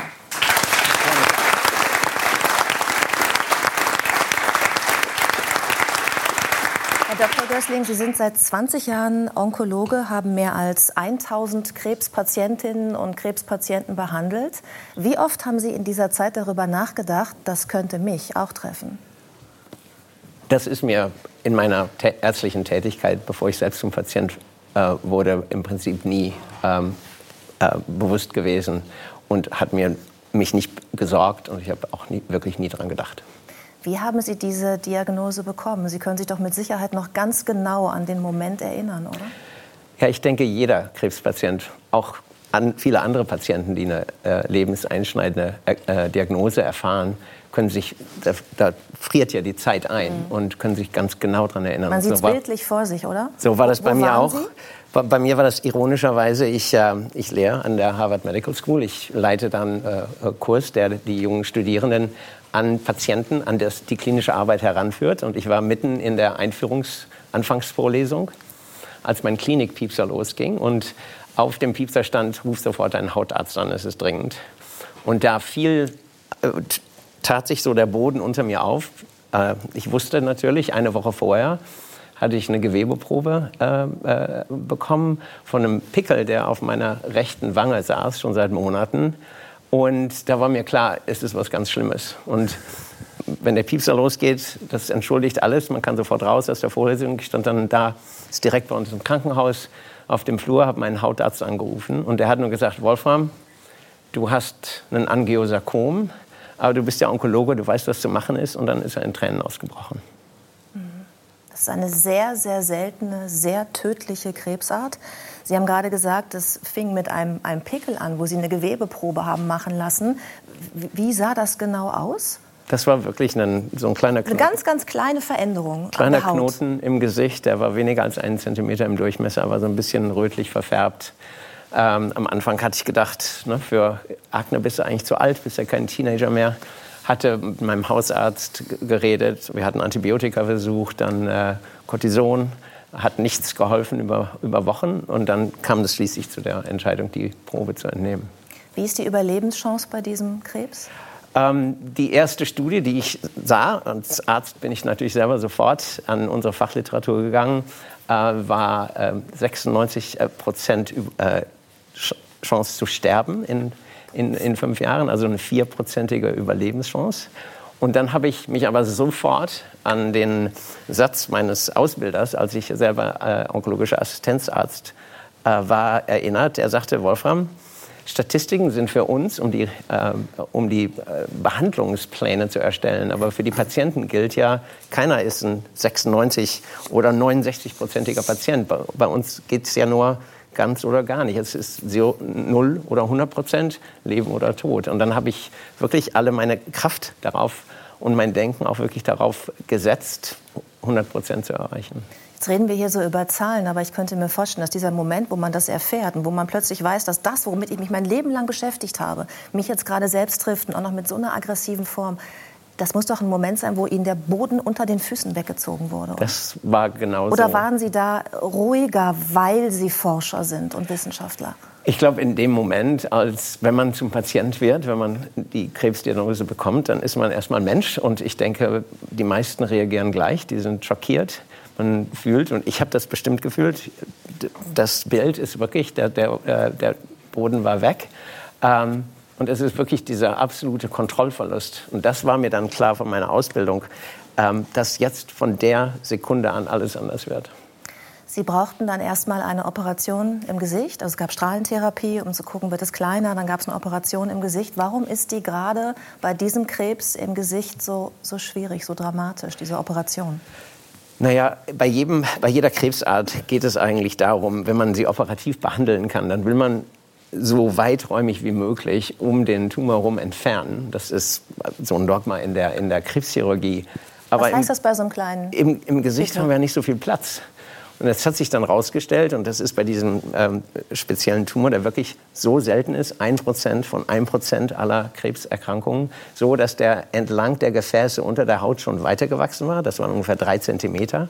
Und da dann weiträumig noch das äh, rauszuschneiden, war schon hart. Also im Prinzip von meinem Nasenflügel bis zum Ohr, vom Unterlid bis zur Oberlippe. All die Haut wurde entfernt, die Muskeln drunter entfernt, das, das Fettgewebe entfernt. Das war eine ganz massive, ganz massiver Eingriff.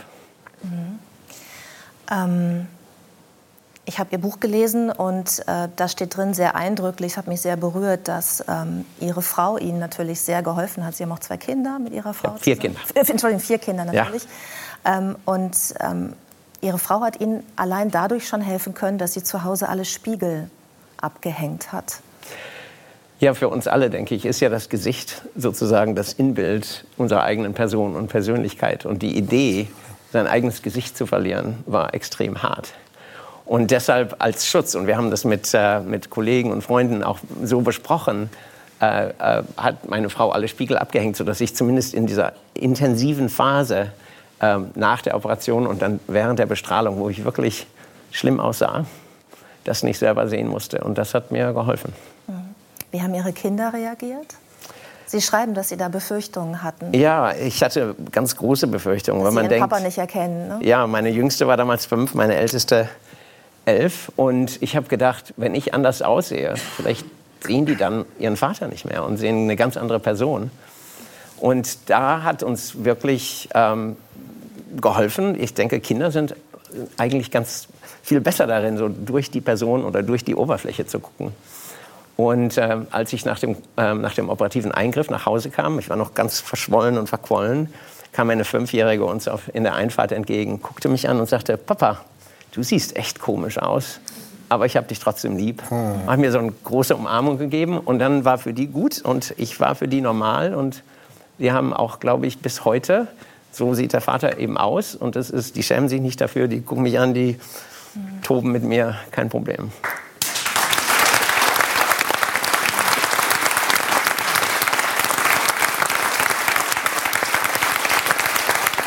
Jetzt, wo Sie das alles so schmerzlich selbst erfahren mussten, also auch die eigenen Gefühle, die man hat in dem Moment der Diagnose, dann was das auch mit den Familien macht, äh, was es im Familienumfeld macht, mit Kindern, gehen Sie anders mit Patientinnen und Patienten um?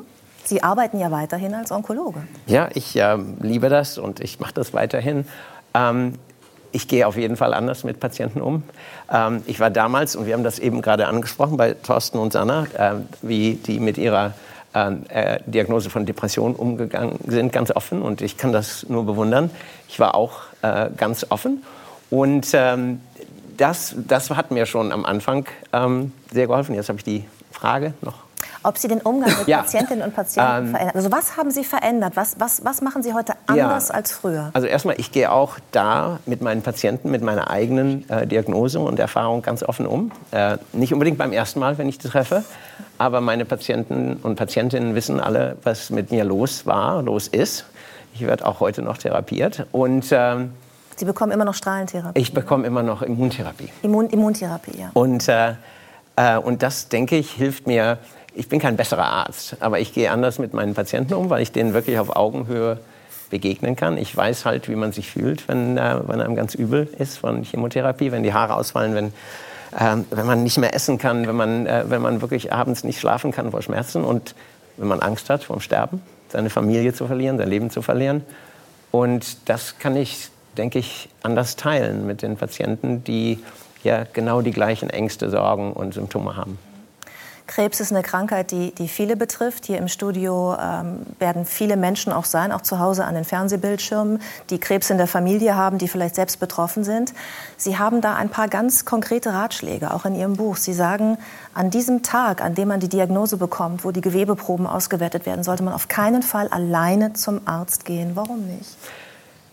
Ich denke, das ist für alle Patienten in gewisser Weise äh, wichtig, nicht nur in der Onkologie, aber gerade da, wo es wirklich in diesen Besprechungen um Leben und Tod geht, ist es so wichtig, dass man auch rausgeht aus dieser Besprechung als Patient und weiß und verstanden hat, was, äh, was besprochen wurde. Und ich habe das selbst erlebt. Ähm, und es gibt Studien darüber, wenn man in diesem akuten emotionalen Stress ist, der ja so eine Diagnose mit sich bringt, dass man im wahrsten Sinne des Wortes nicht klar hören und denken kann. Ich habe das erlebt. Wir hatten dann so eine ähm, Konferenz mit allen den Ärzten, die in, an meiner Therapie beteiligt sein würden. Und wir haben zwei Stunden da gesessen und die haben uns ähm, äh, mitgeteilt, wie der äh, Therapieplan ist, was wir machen, wo die Risiken, Nebenwirkungen sind. Und dann bin ich rausgegangen mit meiner Frau Helle und meinem, äh, meinem Hausarzt und habe gesagt, das war unglaublich schlimm.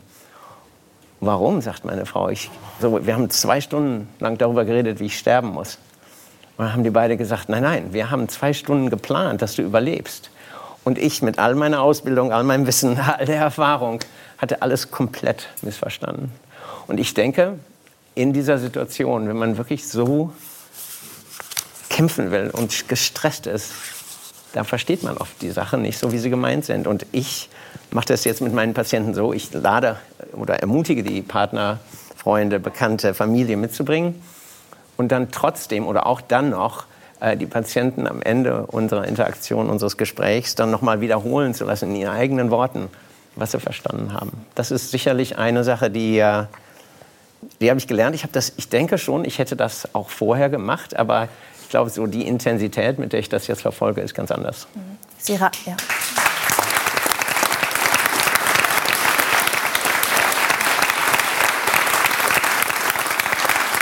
Sie raten auch, ähm, wir haben das vorhin gehört, Sie sind ein Mann der Zahlen natürlich auch als Forscher, aber Sie raten auch explizit nicht nach Überlebenschancen zu fragen, wenn man eine Diagnose bekommt. Warum nicht?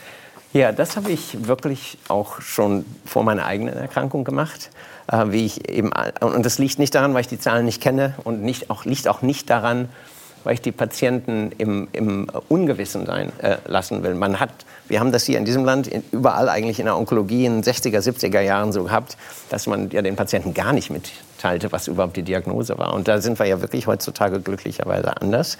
Aber hier denke ich, wie ich das schon gesagt habe, die Statistiken sind wichtig für die Studien, für uns zu entscheiden, was sind die besten Therapiemethoden. Aber wenn Medizin, nicht nur Onkologie, ist ja wirklich eine ganz intime und direkte Interaktion zwischen zwei Menschen, dem Arzt und dem Patienten. Und wenn ich da sitze, dann habe ich wirklich nur einen Patienten, einen ganzen Patienten vor mir.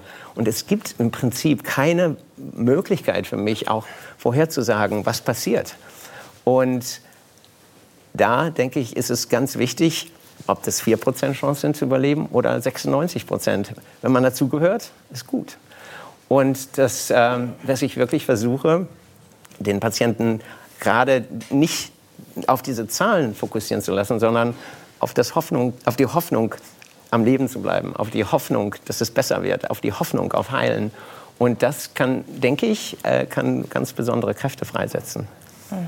Was das nicht bedeutet, ist natürlich, dass ich Patienten anlüge. Ähm, wir haben immer wieder Fälle, äh, natürlich. Ich in meinem Bereich, ich äh, behandle Patienten mit Leberkrebs, mit äh, Gallenwegskrebs, mit Bauchspeicheldrüsenkrebs. Die sind oft sehr aggressiv. Ich verliere viele Patienten. Wenn es im Endstadium ist, dann ist es nicht Sie so. meinen, dass die Krebsarten sind aggressiv? Yes, mhm. Ja, diese Krebsarten sind äh, aggressiv. Es ist nicht so, dass ich, wenn, es, wenn Krebs im wirklich nicht mehr therapierbaren Endstadium ist, dass ich dann das vor den Patienten verheimliche. Und dann ist die Hoffnung eben nicht mehr aufs Überleben gerichtet, sondern auf einen besseren Tod, auf Schmerzfreiheit, auf Zeit mit der Familie. Und das muss man dann auch ganz klar so kommunizieren.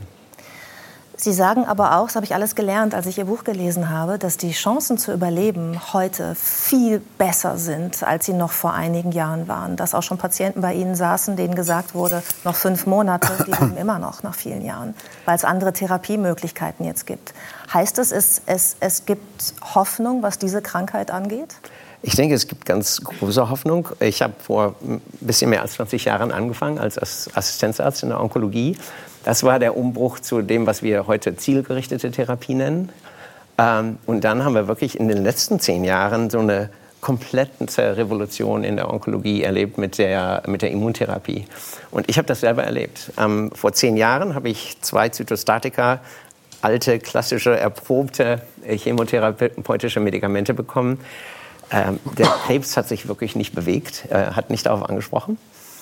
Ähm, siebeneinhalb Jahre später, als, ich den, äh, als der, der, Krebs zurückkam, äh, am Ende äh, von 2020, ähm, war ich in einer klinischen Studie, die äh, ein altes Chemotherapie-Medikament mit einem äh, modernen Immun äh, Immunotherapeutikum verbunden hat. Und ich konnte innerhalb von sieben bis zehn Tagen merken, wie jetzt war es auf der linken Seite hier unterm Augenlid, wie der Knoten kleiner wurde, weicher wurde. Und das waren keine zehn Jahre zwischen diesen beiden Therapien. Ähm, ich bin im Prinzip so das beste Beispiel, dass Forschung, dass Innovation, dass neue Technologien äh, sich lohnen. Und ich denke auch für Patienten heute, dass die Hoffnung mit jedem Tag, mit jeder Woche, mit jedem Monat, den man am Leben bleibt, gibt es eine neue Chance, um auch neue, an neu, neuen Therapiemöglichkeiten ähm, äh, teilzunehmen äh, oder teilzuhaben. Und das ist wirklich was, wo auch unser altes Schema in der Onkologie, entweder ist es lokalisiert und damit heilbar oder ist, der Krebs ist gestreut und damit eigentlich nicht mehr heilbar, äh, fängt an, sich aufzuweichen, weil Patienten, die, äh, wie Sie sagen, mit, äh, mit fortgeschrittenem Melanom zum Beispiel vor 20 Jahren wirklich dem Tode geweiht gewesen wären oder waren, heute mit Immuntherapie äh, nicht nur überleben, die leben, die stehen im Leben, deren CT-Scans sind komplett sauber. Und das ist wirklich ein, unglaubliches, äh, ein unglaublicher Fortschritt und, und äh, Errungenschaft. Und das sollte wirklich mehr und mehr Patienten auch Mut machen.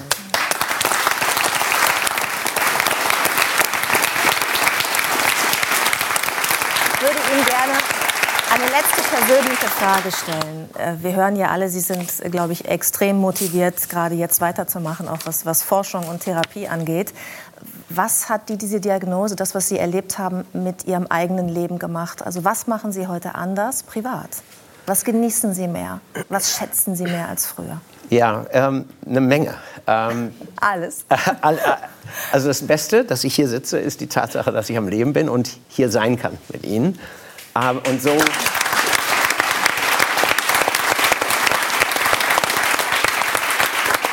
ich das wirklich auch in jedem Tag. Ich versuche, ich stehe morgens auf, meine äh, Frau denkt, ich bin, ähm, äh, ich bin zu optimistisch, aber ich denke, heute kannst du irgendwas besonders gut machen oder genießen. Als ich die Diagnose erhielt, ich war auch ganz offen mit meinem freundesbekannten beruflichen Umfeld. Und aus dieser Zeit, äh, die, die Verbindungen zu meinen Freunden und auch neuen Freunden sind, sind tiefer, sind enger, sind farbenreicher geworden, so dass ich wirklich ganz enge emotionale Bindung zu meinen Freunden habe, die, die mich bereichern. Ähm, ich habe damals, ich, ich habe einen tollen Job, ich habe Karriere gemacht, ich arbeite hart, ich mag es, was ich mache. Aber wir haben uns auch ganz bewusst gesagt in der Familie, wir nehmen uns Zeit. Und so seit, seit der ersten Erkrankung, seit zehn Jahren, fahren wir jedes Jahr in Westen der USA, in die Rockies, in South, äh, äh, oder Southwest. Äh, habe auch schon da Bären direkt gesehen. Und wir nehmen uns Zeit für die Familie, wir nehmen uns Zeit, auch Sachen zu genießen und einfach auch mal tief durchzuatmen, den Schritt zu verlangsamen und zu denken, heute ist wirklich ein guter Tag und ich bin froh, dass ich hier bin. Ich danke Ihnen, dass Sie hier sind. Und ich danke Ihnen für Sie geschrieben haben, das, glaube ich, sehr vielen Menschen Mut machen kann. Weil wir haben ja gerade auch darüber gesprochen, schon in dieser Sendung, dass es einfach auch Mut macht, zu sehen, ähm, dass es Menschen gibt, die das auch besiegt haben, die eine Möglichkeit herausgefunden haben. Und äh, Sie gehören dazu. Schön, dass Sie da sind. Wolfram Gößler.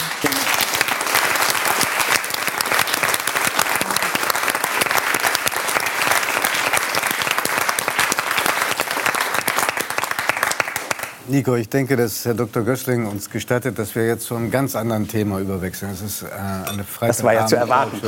Irgendwie. Und es ja. ist auch, was äh, Nico Santos verkörpert, auch überwiegend fröhlich.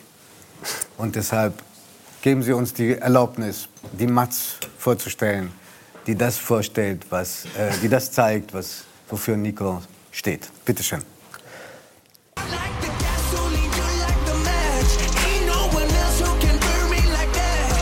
Nico Santos, Sänger, Songwriter, Produzent, ein Stürmer der Charts. Seine Songs gehören inzwischen zu den meistgespielten Deutschlands. Mit Rooftop feierte er 2017 seinen Durchbruch.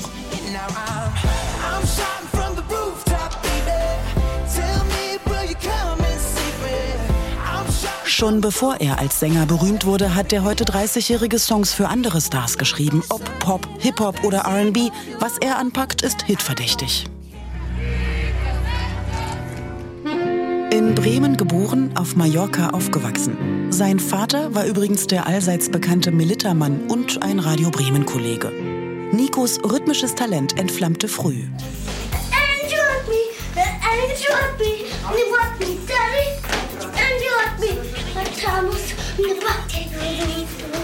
Michael Jacksons Moves gehörten bei ihm zur Kinderstube.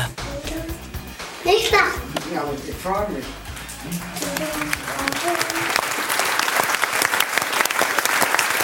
Nico. Das ist das Süßeste, was ich äh, seit langem gesehen habe. Danke sehr. Und äh, du heißt ja, du heißt ja nicht Santos. Den Mhm. Namen hast du ja irgendwann zugelegt. Ich glaube, ähm, weil du ohnehin so ein Fan warst von einem amerikanischen Sänger. Ganz genau. Und auf Spanien, äh, in Spanien auf Mallorca lebtest und da gesagt hast, na, das passt doch ganz gut, Santos. Ja, also das war eher, weil ähm, Nico Wellenbrink für viele Spanier, die haben ja meistens Namen, die gehen ja zehn Minuten lang. Also wenn man, wenn man damals, man ist neu in eine Klasse reingekommen und dann hieß es Maria äh, López de la Castilla Plata, ne, ne? und dann kam irgendwann ganz am Ende kam man Nico, We, We, Nico, und dann musste ich mich immer melden und irgendwann habe ich gemerkt, okay, weil das W wird in U ausgesprochen, das Doppel-L ist wie ein J oder wie ein I und dann ähm, ich habe immer Romeo Santos nachgesungen und dann irgendwann hieß ich schnell Santos oder Santi. Und das hast du behalten. Das habe ich behalten. Das und das klingt ist ein bisschen fast authentischer Name auf diese Weise. Fast, ja. Der, der Name Wellenbrink ist in Bremen wohl bekannt und hier gerade bei dem Sender, ich erinnere mich auch an den Besuch äh, Ihres Vaters hier.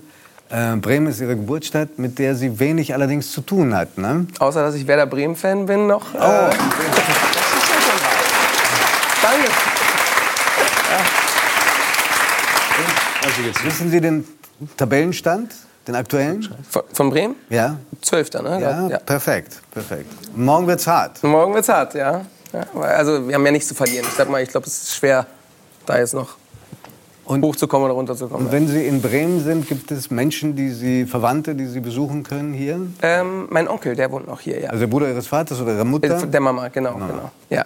Also eigentlich, ja, das, Einz das Einzige, was ich irgendwie immer über Bremen noch weiß, ist, äh, genau, eigentlich Familienbesuche hier. Ähm, dann das eigentlich immer nur die Erzählung, dass Papa äh, Michael Jackson quasi vom Weiten gesehen hat, vom, ähm, vom Balkon aus. Er ist im We- Weserstadion aufgetreten und dann ist äh, das, das Letzte, was, was Michael dann mal Ihr gemacht habt hat, ist ja... Österreich gewohnt?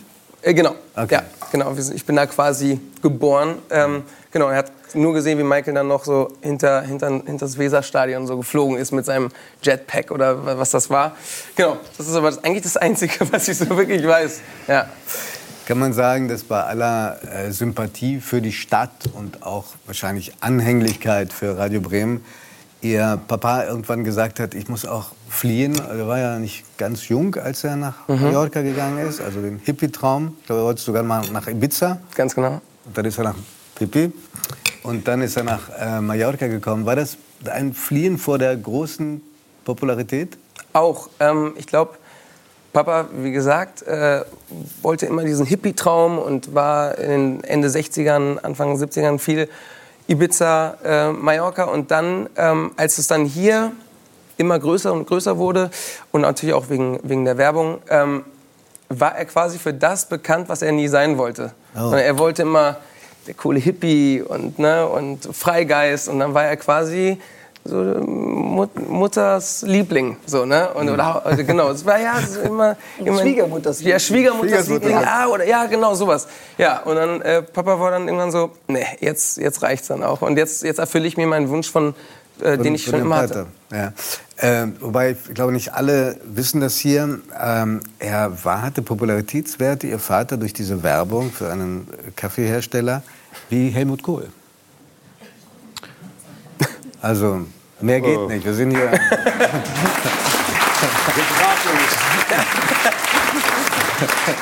Ja, ich, Das ist- Aber ich meine, er hat Sie, so wie ich es mitbekommen habe, aus der Ferne Ja. doch nach Kräften gefördert. Ja. Also Ihnen auch geholfen, diesen Traum zu leben. Wann haben Sie denn angefangen, zusammen was zu machen? Immer schon. Ähm, Immer heißt was? Also es lief immer überall Musik. Papa war äh, Vollblutmusiker, hat, immer, hat damals schon äh, Jazz gemacht und äh, ja, Papa ist 45 äh, geboren. Da, da war es eher un, unüblich, dass man, dass man sagt, ich mache jetzt Musik und äh, da hat er schon eher so seinen Willen durchgesetzt. Meine Mama ähm, war Grunge-Musikerin hier in, in Bremen, hat eine, hat eine Frauen-Grunge-Band gehabt. Äh, Die, die, die hieß irgendwie... was? Linda Potatoes. Ich weiß in Bremen gibt es hier Linda Das ist eine Kartoffeln Kartoffelsorte, genau. danach bekannt, ja genau. Und äh, ja, dann, dann hat sie mich irgendwann bekommen Also, und dann. um, um, das, um, die, um das Klischee perfekt zu machen, die haben sich aber nicht bei einem Konzert kennengelernt, wie Papa und Mama. Nee, mein Papa hat, hat eine Sendung moderiert und da hat meine Mama gespielt mit ihrer Band und so haben sie sich äh, kennengelernt, ja. Okay, also. Genau. Nee, und dann, ja, ähm, schwer zu sagen, wann das so wirklich angefangen hat, aber ich weiß, ich, es lief immer Musik überall ähm, und so richtig angefangen mit Papa so zu schreiben, wirklich Musik zu komponieren, war glaube ich mit zwölf. Aber vorher hat man natürlich immer irgendwo Musik. Da lief Ray Charles, da musste ich äh, die Akkorde mir raussuchen und Papa hat dazu Saxophon gespielt. Es war eigentlich immer Zwölf habt ihr zusammen Songs gespielt? Genau, Äh, ja. komponiert? komponiert, ja. Und auch gleich ausprobiert? Äh, Und gleich ausprobiert. Es gab auf Mallorca immer so, jedes Dorf hat im Sommer so ihre Woche, wo man ein Fest hat. Und dann hatten wir ganz, ganz oft als The Welly Family, wegen der Kelly Family, Welly Family. wir, ja, Weil war die Schwester auch mal dabei? ja, meine kleine Schwester ist auch dabei. Oh Gott. Ja, und äh, sind wir durch die, durch die Dörfer getingelt und ich habe meistens irgendwelche Michael-Songs gemacht oder auch natürlich die selbst komponierten Songs und äh, genau. Bild? Ja, das war Weihnachten, ja. Das war jetzt Weihnachten? Äh, nee, das, das ist schon drei, vier Jahre her, aber genau. Mit Und- einem Plastikbaum sehe ich hinten. Und sym sympathischerweise, weil mich das auch an meine äh, Kindheit erinnert hat, Sie waren jetzt kein überragend guter Schüler, ganz vorsichtig ausgedrückt. Nee. Und ähm, das, sodass ziemlich früh feststand, entweder ich werde Fußballer oder ich werde Musiker, Popmusiker. Ähm, Fußball auch nicht so toll, das stimmt, ja. aber, aber der prominente äh, Fußballer im Umfeld der Klasse gewesen. Ne? Genau, Asensio. Ähm, Riesiger Spieler. Riesig, riesig geworden. Das war auch echt. Äh, beziehungsweise sein Bruder war in meiner Klasse. Asensio war in der Klasse von meiner Schwester und da war es immer eigentlich auch klar. Und ich glaube, das ist auch was Schönes, was wir irgendwie auf Mallorca sehr hatten, ist dieses familiäre. Man, äh, wenn man so jemanden sieht, der so einen Traum hat, dann wurde er eigentlich auch immer unterstützt und nie. Es, dieses Neidding ist wirklich sehr Sehr deutsch. Sehr, ich will es nicht sagen, aber es ist, es ist schon. Also Zimmermann sagt sehr deutsch. Es, es ist ja ein paar, also sowas hatten wir auf jeden Fall nicht. Auch Lehrer zum Beispiel, die haben immer gesehen, ja, Nico ist jetzt, der ist jetzt kein Unsympath, ist jetzt nicht der beste Schüler, aber komm, mach dein Ding irgendwie und ähm, ja, wir kriegen dich da schon irgendwie durchgemogelt. Ich will es nicht so sagen, aber schon ein bisschen. Also wir haben mitbekommen, dass von frühester Kindheit an Musik, Instrumente eine ganz große Bedeutung gehabt haben. Noch eine Frage zu Ihrem Papa, wenn Sie erlauben. Klar, natürlich. Ein Instrument soll auch eine ganz große Rolle gespielt haben bei Ihrer Geburt. Mhm. Ähm, genau. Als ich äh, geboren wurde, ähm, Hier in Bremen? hier in Bremen, äh, hieß es, ähm, Herr Wellenbrink, wahrscheinlich wird es Ihr Sohn und Ihre Frau nicht schaffen. Ähm, ich habe mich, ich hab mich um meine, meine, ähm, Nabelschnur. Meine, Na- meine Nabelschnur habe ich mich gedreht, habe mich quasi selbst erstickt. Und äh, da, da hieß es eine Woche lang super, super kritisch. Und mein Papa hat immer mit einer Kalimba, äh, das ist so ein Holzinstrument, Das ist nicht so eine Art Triangel? Ja, Ka- Kalimba ist so ein Holzinstrument. Es sieht aus wie so ein Kasten, wie so eine kleine Box. Und innen drin ist da so ein Loch. Und es hat so, ja, so, so ganz kleine Metalltasten, wo man quasi so da drauf drückt. Und durch die Resonanz des Loches ähm, ergibt es einen Ton. Er konnte kein Klavier oder irgendwas mitnehmen oder Saxophon. ist wahrscheinlich auch ein bisschen nervig für die anderen dann nebenan. Deswegen hat er, hat er meistens äh, dann mit der Kalimba was gespielt. Und äh, genau, die habe ich immer noch. Oh. Ja.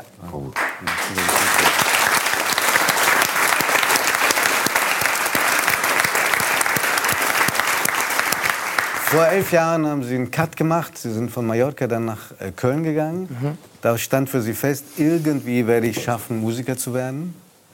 Ähm, und zwar aufgefallen sind Sie ähm, einem Gast in einem Robinson Club, wo Sie als Animateur gearbeitet haben. Da, da hat jemand gesagt, das ist ein Riesentalent.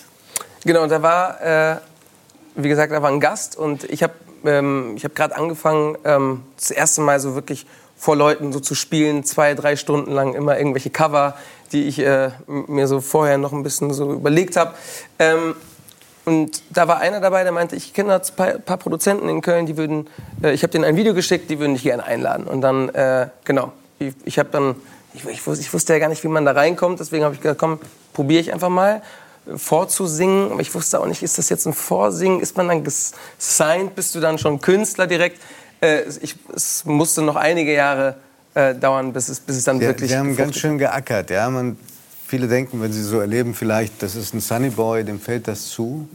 Aber sie sagen ganz oft, ich habe so viel geschafft mit Fleiß. Ja, ja ich glaube, ich glaub, da werden mir viele ähm, zustimmen, wenn es um Musik geht, aber auch um Film. Ich glaube, also, ich glaub, fast eigentlich in, in jeder Branche ist es, ich würde sagen, bei mir in meinem Fall sind es wahrscheinlich 20% Talent und 80% Fleiß, glaube ich, würde ich sagen sogar. Bis und, heute? Ja. Oder, oder 70% Fleiß und 10% Glück. Kann, will ich auch sagen. Aber ich glaube, man zieht dieses Glück Und an. 20 Prozent bleibt aber immer gleich Talent. Ja, würde ich sagen, wahrscheinlich, ja. Hat in die richtige Richtung mir nicht. geguckt. Bei mir ist nur Fleiß. Ja, ja, stimmt. Ja. Ja, Guckst du bei mir ist Scheiße? Auch nur Fleiß. Nur Fleiß. Nur Fleiß. Scheiße fest.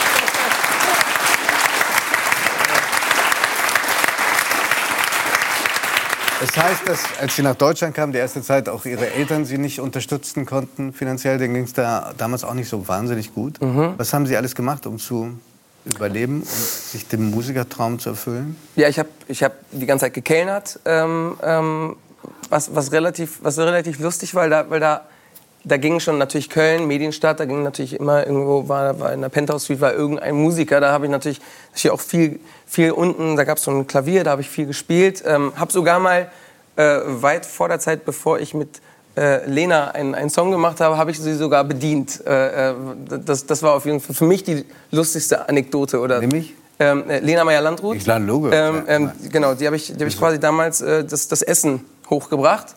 Ähm, genau. Ah, okay, als dann, Kellner. Als Kellner quasi, Okay. ne, quasi Room Service, ne, das war ja im Hotel, war ich Kellner. Äh, und genau, und währenddessen habe Wie ich... war die? War die nett? Super nett, hat doch Trinker gegeben, alles super. ja. ja. Dann lebt er nur damit, ja.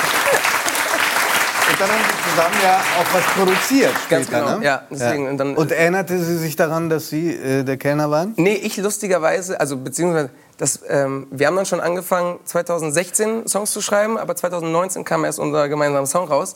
Das ist mir aber dann erst aufgefallen. Also das ist, Die kenne ich doch. Ja, genau. So, also die, die Story, dass ich äh, ihr damals Okay. das Essen gebracht habe. Auf jeden Fall ähm, habe ich da, hier, also habe ich in Köln dann auch ähm, Tontechniker-Ausbildung währenddessen gemacht und währenddessen immer wieder Songs geschrieben, bis ich dann irgendwann gesehen habe, ich glaube Berlin, ich glaube da sind so die richtigen, die Wir richtigen sollten Leute. vielleicht mal für den Eurovision Song Contest was schreiben. Ganz viel. Ja, er hat ja schon, er hat ja schon mitgeschrieben für Helene Fischer und auch für Sarah Connor. Ja, Also aber das ich meine kann das er. ernsthaft. Da muss jetzt mal ein bisschen Schwung. Da muss, da muss definitiv mal was Nico, passieren. würde, Ja. würde Sie das reizen? Ich, wurde, ich wurde schon ein paar Mal angefragt. Und warum nicht? Das ist eine nationale Aufgabe. Ja. Ach, weil ich keine Verletzung zusammen. Wenn Sie das sagen, okay, dann. Nee, Wird ja bald im Europaparlament sein. Das war Ja. praktisch ein Aufruf. das war ein Aufruf. Und, Ja, jetzt, und wir jetzt, können jetzt dann sagen. Mensch, wir, kannten, wir kennen den. Warum haben Sie abgesagt? Weil man ehrlicherweise eigentlich fast nur verlieren kann. Okay. Also wirklich, es, es ist- es sei denn, es es- man ist Lena. Äh, Ganz genau. Also ich, ich glaube, also das ist, ist so schwer, weil, weil äh, natürlich die Zeit spielt natürlich auch, ein- auch ein Faktor. Also ich habe bis jetzt immer gesagt, ich habe es immer nicht, Aber- äh, ich sag mal äh, nett äh, dann. ab- Aber mit dem Namen würden Sie vielleicht als äh, Spanier durchgehen. Ja, das stimmt, ja. Also ich habe ja schon mal für den Free ESC, Free ESC habe ich ja äh, schon performt. Da, den habe ich gewonnen. Aber äh, wenigstens eins von diesen Ist das so eine. Stefan Raab-Geschichte? Das ist der von Stefan Raab, ja. Okay. Aber das ist das Problem, dass die, die was können, das sich nicht trauen und in anderen Ländern geben die richtig Gummi. Ja, wahrscheinlich. wahrscheinlich, Also, wahrscheinlich. jetzt- Mann, jetzt macht es mir aber ein bisschen schwer. Okay, ja. Ich glaube, wir haben ihn fast soweit. Ja. Ich habe nur das Gefühl. Ich glaube, wir haben ihn fast soweit. Wir werden uns gleich, wir werden uns gleich was vorsingen. Wir müssen ein bisschen Hintergrund erzählen. Sie haben damals als Animateur im Robinson Club ähm, nicht nur jemanden getroffen, der Sie dann gef gefördert hat oder Ihnen vielleicht die Initialzündung gegeben hat, werden Sie doch Profimusiker, sondern Sie haben auch Ihre spätere Frau da kennengelernt. Mhm. Ähm, genau. Sollte vielleicht auch mal Urlaub machen. Jetzt ne- nenne ich aber den Club nicht noch ein drittes Mal. sonst Wenn es ich dann so abgeht. Also, Das, äh, Äh, die war da Praktikantin, wenn ich Genau. äh, das richtig verstanden habe. Genau. Ähm, sie war da Praktikantin. Ich habe da gerade angefangen. Ehrlicherweise ist es immer es ist ein bisschen schwer zu erklären, wenn man es wirklich so aufs, aufs also wenn man es wirklich klar haben will, dann ist es so. Sie war eigentlich schon weg, al- als ich angefangen habe.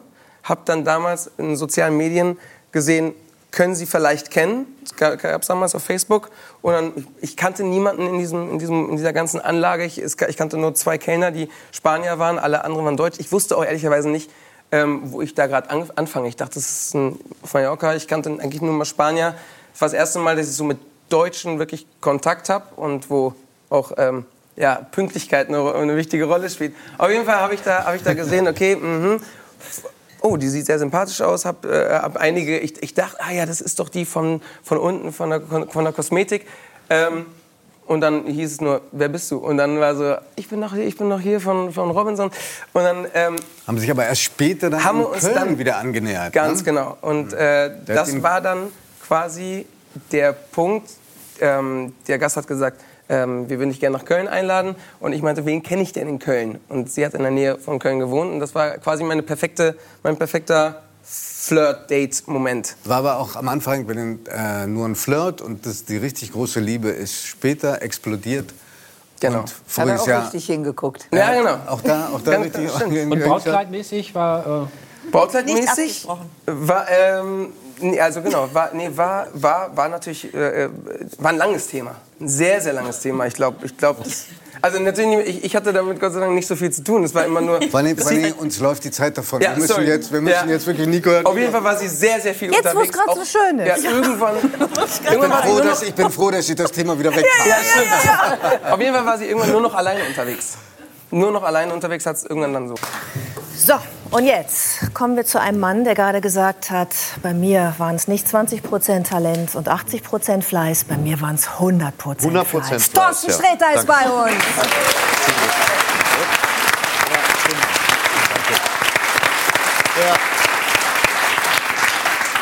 Wenn irgendjemand eine Idee hat, was ich noch zu dieser Sendung beitragen kann, immer raus damit. Ja, ich hätte ein paar Ideen. Ich hätte Ja, ein paar. bitte. Ich wüsste zum Beispiel gerne, nachdem ich gestern dich beim Zähneputzen verfolgen konnte in deiner eigenen ARD-Show. Das klingt Dräter. vollkommen krank. Du hast Zähne geputzt. Ich habe Sie Zähne, geputzt. Zähne geputzt. Ich habe im Badezimmer einen Fernseher und habe dich währenddessen neben der elektrischen Zahnbürste gehört, wie du deine Show gemacht hast. Angenehm unkompliziert erzählt. Gefällt Oder? mir. Ja. Nicht wahr? Und ich habe mich gefragt, aber erst heute, ähm, ob du für diese Show in ein Hotel gehen musst. Äh, ja, das ist tatsächlich so. Es ist immer das gleiche Hotel. Also ich schreibe zu Hause vor. Ich bemühe mich ja, die Sendung selbst zu schreiben. Und schreibe dann vor und stelle dann fest, das ist alles Kokolores oder zu kurz. Und dann schreibe ich nachts im Hotel weiter. Ich mache tagsüber die Sendung und nachts schreibe ich das. Und das ist immer das gleiche Hotel in Köln, das uns äh, Köln-Nasen auch wohl bekannt ist. Äh, in Bahnhofsnähe, wo man auch viel im Hotel bleibt, weil draußen gibt es nicht viel zu sehen. An diesem Und hässlichen Platz da? Ist das Ja, ja. Da, wo die An diesem hässlichen Kirche Platz steht. da? Das ist, glaube ich, das Es Hotel Savoy in Es Köln, ist das man uns viel geschätzte und hochgeliebte Hotel Savoy in Köln. Am hässlichsten Platz äh, Kölns, glaube ich. Ich, da ist nicht mal ein Platz, das ist so ein schräges Unterführungs-Einbahnstraße. Einfach gar nichts, ja. kann man doch nicht mal einbiegen eigentlich. Muss man mal so einen Man kann machen. einmal einbiegen, aber wenn man das Einbiegen verpasst, kann man erst in Brühl drehen. so das, du, das Ding. Und äh, das ist das Hotel. Und dann sitzt man nachts und schreibt den Rest bei. Und das ist ein Hotel, da kann ich gut schreiben. Aber weißt du, warum ich dich frage? Du hast dich vorhin Nee. mit einer Kollegin unterhalten und die hat mir das noch kurz vor der Sendung zugeworfen, hat gesagt, sprich ihn auf den Staubsauger an. Sie hat mir erzählt, und das finde ich so leicht pathologisch, Ja. möchte ich sagen, dass du, wenn du in ein Hotel gehst, einen eigenen Milbenstaubsauger Neuerdings mitbringst. erst. Neuerdings erst. Ja, in einem Köfferchen, weil du den Betten nicht vertraust. Ich habe den nur in so einem Sack. Ähm, Ich habe ich hab gesehen auf, auf äh, irgendwo eine Werbung für einen Milbenstaubsauger. Wir alle haben ja ein Milbenproblem. Was wir alles im, für Mom- Im Moment haben, geht's, aber Güte. potenziell im Matratzenbereich. Im Matratze oder im Darm? Im, Im Darm auch, aber das müsste, ich weiß gar nicht, wo man das ansetzen soll, weil Okay. das ja ein Sauger ist. Richtig viel. Ja, da muss er. Ja, okay. Dankeschön. Vielen Dank für den Einwurf. Frau Strack, Sie sind so, so wahnsinnig schnell. Vor allem haben Sie gesagt, Sie fühlen sich so wahnsinnig wohl darin, Dinge sagen zu können, die kein Mensch, Mann mehr aussprechen dürfte. Ja, aber ich stelle mir das jetzt mal gerade vor. Man hat so die Milbe und wenn man die wegsaugt, was macht man da mit dem Saugbeutel? Da sitzen die ja dann alle drin. Die sitzen drin, die sind dann aber auch von mir persönlich vernichtet worden. Die, das Gerät ist kompliziert aufgebaut, aber ich habe ja Zeit. Da oben läuft eine Uhr, die steht jetzt schon auf Null. Ich habe, das ist ein Gerät, das hat so ein, so ein so UV-Licht, extrem starkes UV-Licht, dann ein zyklopenartig Blenden, dann ein Display und das saugt die ganzen Milben aus der Matratze. Worüber man sich ja jahrzehntelang keine Gedanken gemacht hat. Aber wenn du das einmal gemacht hast, bei deiner Matratze, kommst du von dem Film ja nicht mehr runter. Weil Weil, man der findet da überall, wo du wirklich- hingehst, klar wirst, unter mir schlafen Tote. Tausende.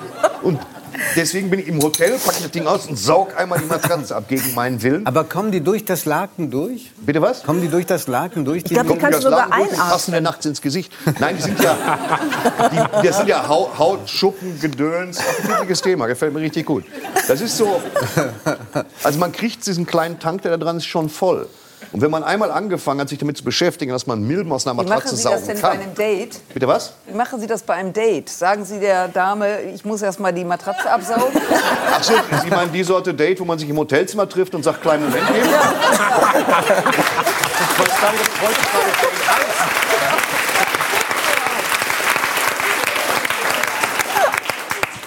So wie Sie das sagen, wird das wohl im Geld mit drin sein. Also,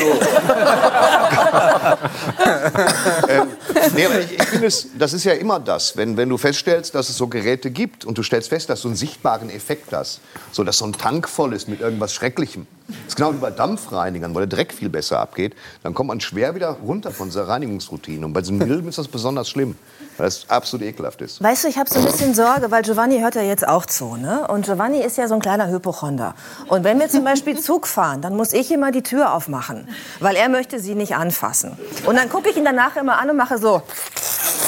Weil ich halt so ganz anders bin als Ostwestfälin, ja? Des, deswegen der Mindestabstand, oder? Genau, stimmt, es stimmt jedes Wort. Ja. Und ich glaube auch, dass Giovanni... Toilettentüren vor allem. Ja, Toilettentüren. Ja. Du- Ich glaube, Giovanni, du warst auch noch nie auf der Zugtoilette. Du hältst dann ein bis Bremen, weil du da nicht drauf willst. Aber das, Das ist, vertiefen wir jetzt nicht. das aber ich möchte es gerne mit dir vertiefen, Bitte das Thema nicht. Toilette und Zug. Weil bei der Nur letzten... gute Erfahrungen mitgemacht. Ja, ich erinnere Bis mich auf aber, paar Erfahrungen, die nicht gut waren. über die ich jetzt mit dir sprechen möchte. Okay, toll. Genau, weil du warst nämlich in der letzten Sendung hier und es war einfach leider die Zeit vorbei und du konntest es nicht mehr erzählen. Dieses schöne Erlebnis, das du hattest mit der Zugtoilette. Also, nein, nein, nein. Genau. Du das weißt war, schon, was das ich war mein, meine. Ja, das war mein Lieblingsprominenten. Es gab zwei. Es gab zwei Erlebnisse. Das eine war, wo ich nach Frankfurt gefahren bin und dann habe ich was gegessen im Zug. Und dann dachte ich, ich nehme die, die, die äh, Behindertentoilette. Das sagt man, sie heißt ja so, ne? Ja. Die hat elektrisch so eine, so eine Captain Kirk-Tür, wo du reingehst und die verriegelst. Und irgendwas war falsch, weil ich saß, saß da, meine abgeseilt und die ging alle zwölf Sekunden auf. Ich habe das irgendwann wirklich wahr. Das war ich glaub, das ist ein Adventskalender des Bösen. Saß Das war die Rache der Milben. ja, nee, da, da war das Gerät noch kein Thema. Und dann ging die alle zwölf Sekunden auf. Da musste er dazwischen gucken, was schaffst du in der Zeit. Das ist gar nicht mal so viel. Deswegen bin ich dann, glaube ich, in Mannheim ausgestiegen. Ich konnte die Fahrt nicht mehr weitersetzen. Wegen der, wegen der bohrenden Blicke der Reisenden. Wurde für Kai Pflaume gehalten. Ja. Du, ja, wer wurde für Kai Pflaume gehalten? Ich? Ja. Wie soll ich das denn schaffen? ja, ich habe ja nicht mal TikTok. Also, also, obwohl bei Kai Pflaume ist wirklich jemand, den ich sehr bewundere, muss ich sagen. Ja, ich Oder? auch. Kai Pflaume, was der alles wegmoderiert. Nicht ablenken jetzt. Während wir sprechen, moderiert er vier Sendungen. Das, Das stimmt. Ich möchte nämlich äh, auch noch über Ja. eine andere Ich Toilettengeschichte sprechen, wo du nämlich gar nicht mehr unter. Kontrolle hattest, aufzuhalten, bis die Tür sich wieder schließt. Es weil war- es kam aus dir raus. Es war nein, es war das, Nein. Ist, das ist zu unsachlich Gut. angeteasert. es war so, dass ich mit meiner Agentin nach Berlin fuhr. Man fährt dann von Dortmund aus. Der Zug kommt in irgendeiner psychopathischen Wagenreihung rein, ähm, sodass du gar nicht in der Nähe einer Toilette bist. Und, und weiß ich auch nicht, was da immer reinkommt. Und dann bin ich mit meinem, hab meine Agentin im Zug getroffen. Die hatte da so, so gestühlt schon reserviert. Dann saßen wir da und ich hatte im, im Vorfeld im Dortmunder Hauptbahnhof, um das jetzt kleinteiligst auszuschmücken, was gegessen. Bei einem sehr so günstigen Händler für Baguettes, dass das für mich auch menschlich kaum möglich war. Wie sonst ist egal. Rein, dann noch so ein Eistee in den Leib gestellt, in den Zug. Auf Presto. Genau. Dann stellte ich irgendwann, dann war Hamm, in Hamm ist Zugteilung. das stimmt. Was klingt wie ein Feiertag, oder? so das Kamener Kreuz klingt auch wie so eine Reliquie. Wir haben das Kamener Kreuz hier. Ja, da kommt endlich der Zug auf Ja. Düsseldorf dran und zeigt den Kölner mal, wie ein Zug funktioniert. Ja, in Hamm wird der manchmal auch längs geteilt, dann klappen beide Seiten weg. ich hab, das ist ja lustig. Ich bin, ich erzähle versuche das vernünftig zu erzählen. Es muss nicht immer alles lustig sein. Ich stellte fest, ich muss, ich muss groß. Ich saß da und stellte fest, ich muss groß. Und meine Agentin sagte, dann würde ich an deiner Stelle mal gehen. Dann habe ich gesagt, das ist Du Schwachsinn. besprichst ja das mit deiner Agentin, bevor du auf Klo gehst? Ja, ja, das ist Nach der das, Nummer mit der Schiebetür verstehe ich das, ehrlich gesagt. Man muss, muss der sagen, der mit einem Kollegen zum Pinkeln geht. Ja. So. Ja. Filmt euch da gegenseitig beim Strullen, das ist ja eine völlig andere. Dimension, als ich, als ich meiner Agentin mitteile, dass ich kurz weggehe. Aber wir hatten Bären. Bitte was? Ah, schon gut. Ja. Ähm, ich habe dann gesagt, Agentin, ich werde das nicht machen. Ich halte das durch bis Hannover und dann gucken wir mal, da ist Umsteigen. Und dann stellte ich aber doch fest, rein, rein von der Ernährungsaufnahme her, das hatte alles eine gewisse Dichte. Das ist dann, es kam irgendwann zwischen, zwischen äh, Ham und Bielefeld der Zeitpunkt, wo ich nicht mehr aufstehen brauchte. wo wir ab da so, so ein Problem hatten, wo, du, wo ich nur unter Gegendruck durch Sitz überhaupt in der Lage war, so wie ein Mensch weiter zu existieren mit Hose. Was natürlich schwierig war, weil man dann ein Konzept entwickeln musste, wie komme ich jetzt aus dem Zug raus, weil es war wirklich nötig. Also das rufe ich jetzt jemanden an und dann werde ich wie so ein König durch den Bahnhof getragen, um irgendwo zu hin, implodieren hinter einer Hütte und dann meine Agentin sagte, ich sollte testweise mal aufstehen. Ich habe gesagt, klar, kann ich machen. Anschließend sitze ich 10 cm höher als vorher, lass sein. Ach, Sie waren da vorher. Nee, nee, ich, ich war dann, also ich musste dann, irgendwann musste ich mich dahingehend präparieren, als dass ich, ich musste mal dringend hier äh, verstoffwechseln. Und dann habe ich mich von der Agentin formell verabschiedet, falls was ist, und mir für die Zusammenarbeit gedankt. Und dann bin ich durch mehrere, mehrere Waggons gegangen. Alles war, äh, Toilette war entweder kaputt oder verrammelt. Und dann musst du diese Schwobbel-Wobbel-Abteile. Es gibt ja so ein, so ein ohne Schwerkraft, so Ja, diese. Zwischen- genau, äh, wo du dich auch nicht festhalten kannst, tot. Ja. Da bin ich durch. Dann habe ich eine freie Toilette gefunden, eine, und die war in katastrophalen Zustand, eigentlich.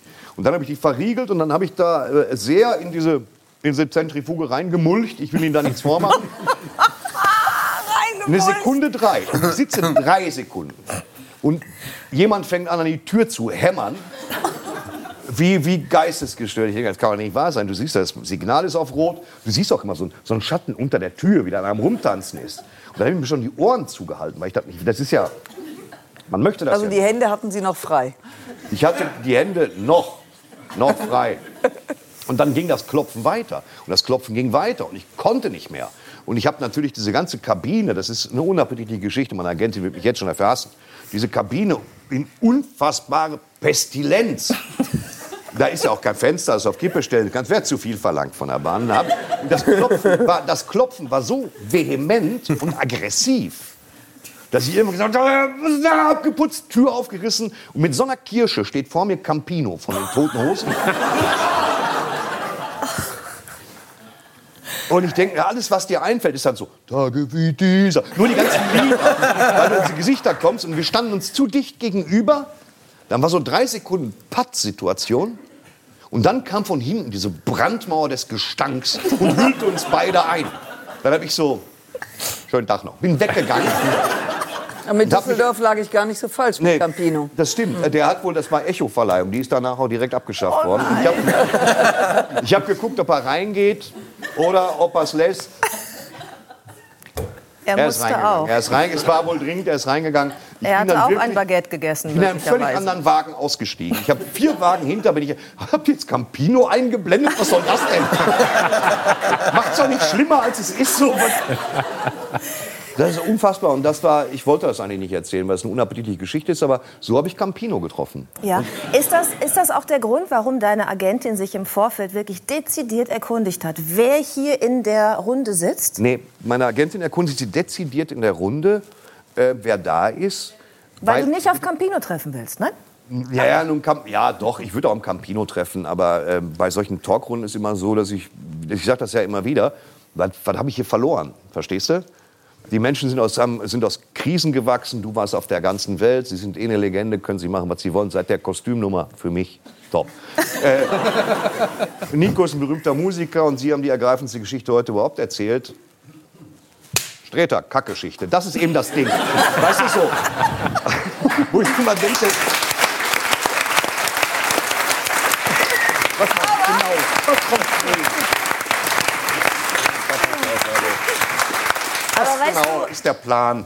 Aber weißt du, Herr Sträter, ich glaube, wir alle. Weißt du, Herr Sträter, Weißt du, lass Herr uns zusammen im Edeka Wie an der arbeiten. Kasse, genau. Weißt du, Herr Sträter, wenn wir alle demnächst, ja, wir hier im Studio, die Zuschauerinnen und Zuschauer, mal irgendwann dieses Problem mit der Zugtoilette haben, werden wir an dich denken. Das- ich glaub, und ja. dafür Das ist- danke ich für diesen besonderen talkshow Und das geht Moment. bis Thorsten Sträter ist bei uns.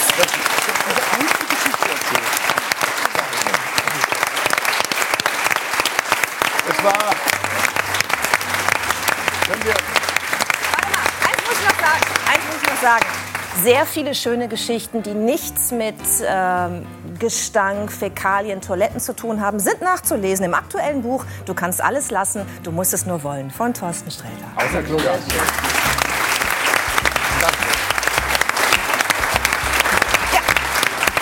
Das war's.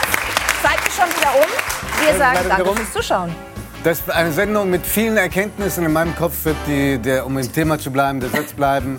Ja. Äh, siehst du Scheiße, fährst du Scheiße. Vielen Dank, Frau Zimmermann. Wer jetzt noch Zeit und Lust hat, äh, Ralf Möller ist bei Captain's Dinner und wir sehen uns wieder in vier Wochen. Machen Sie es gut.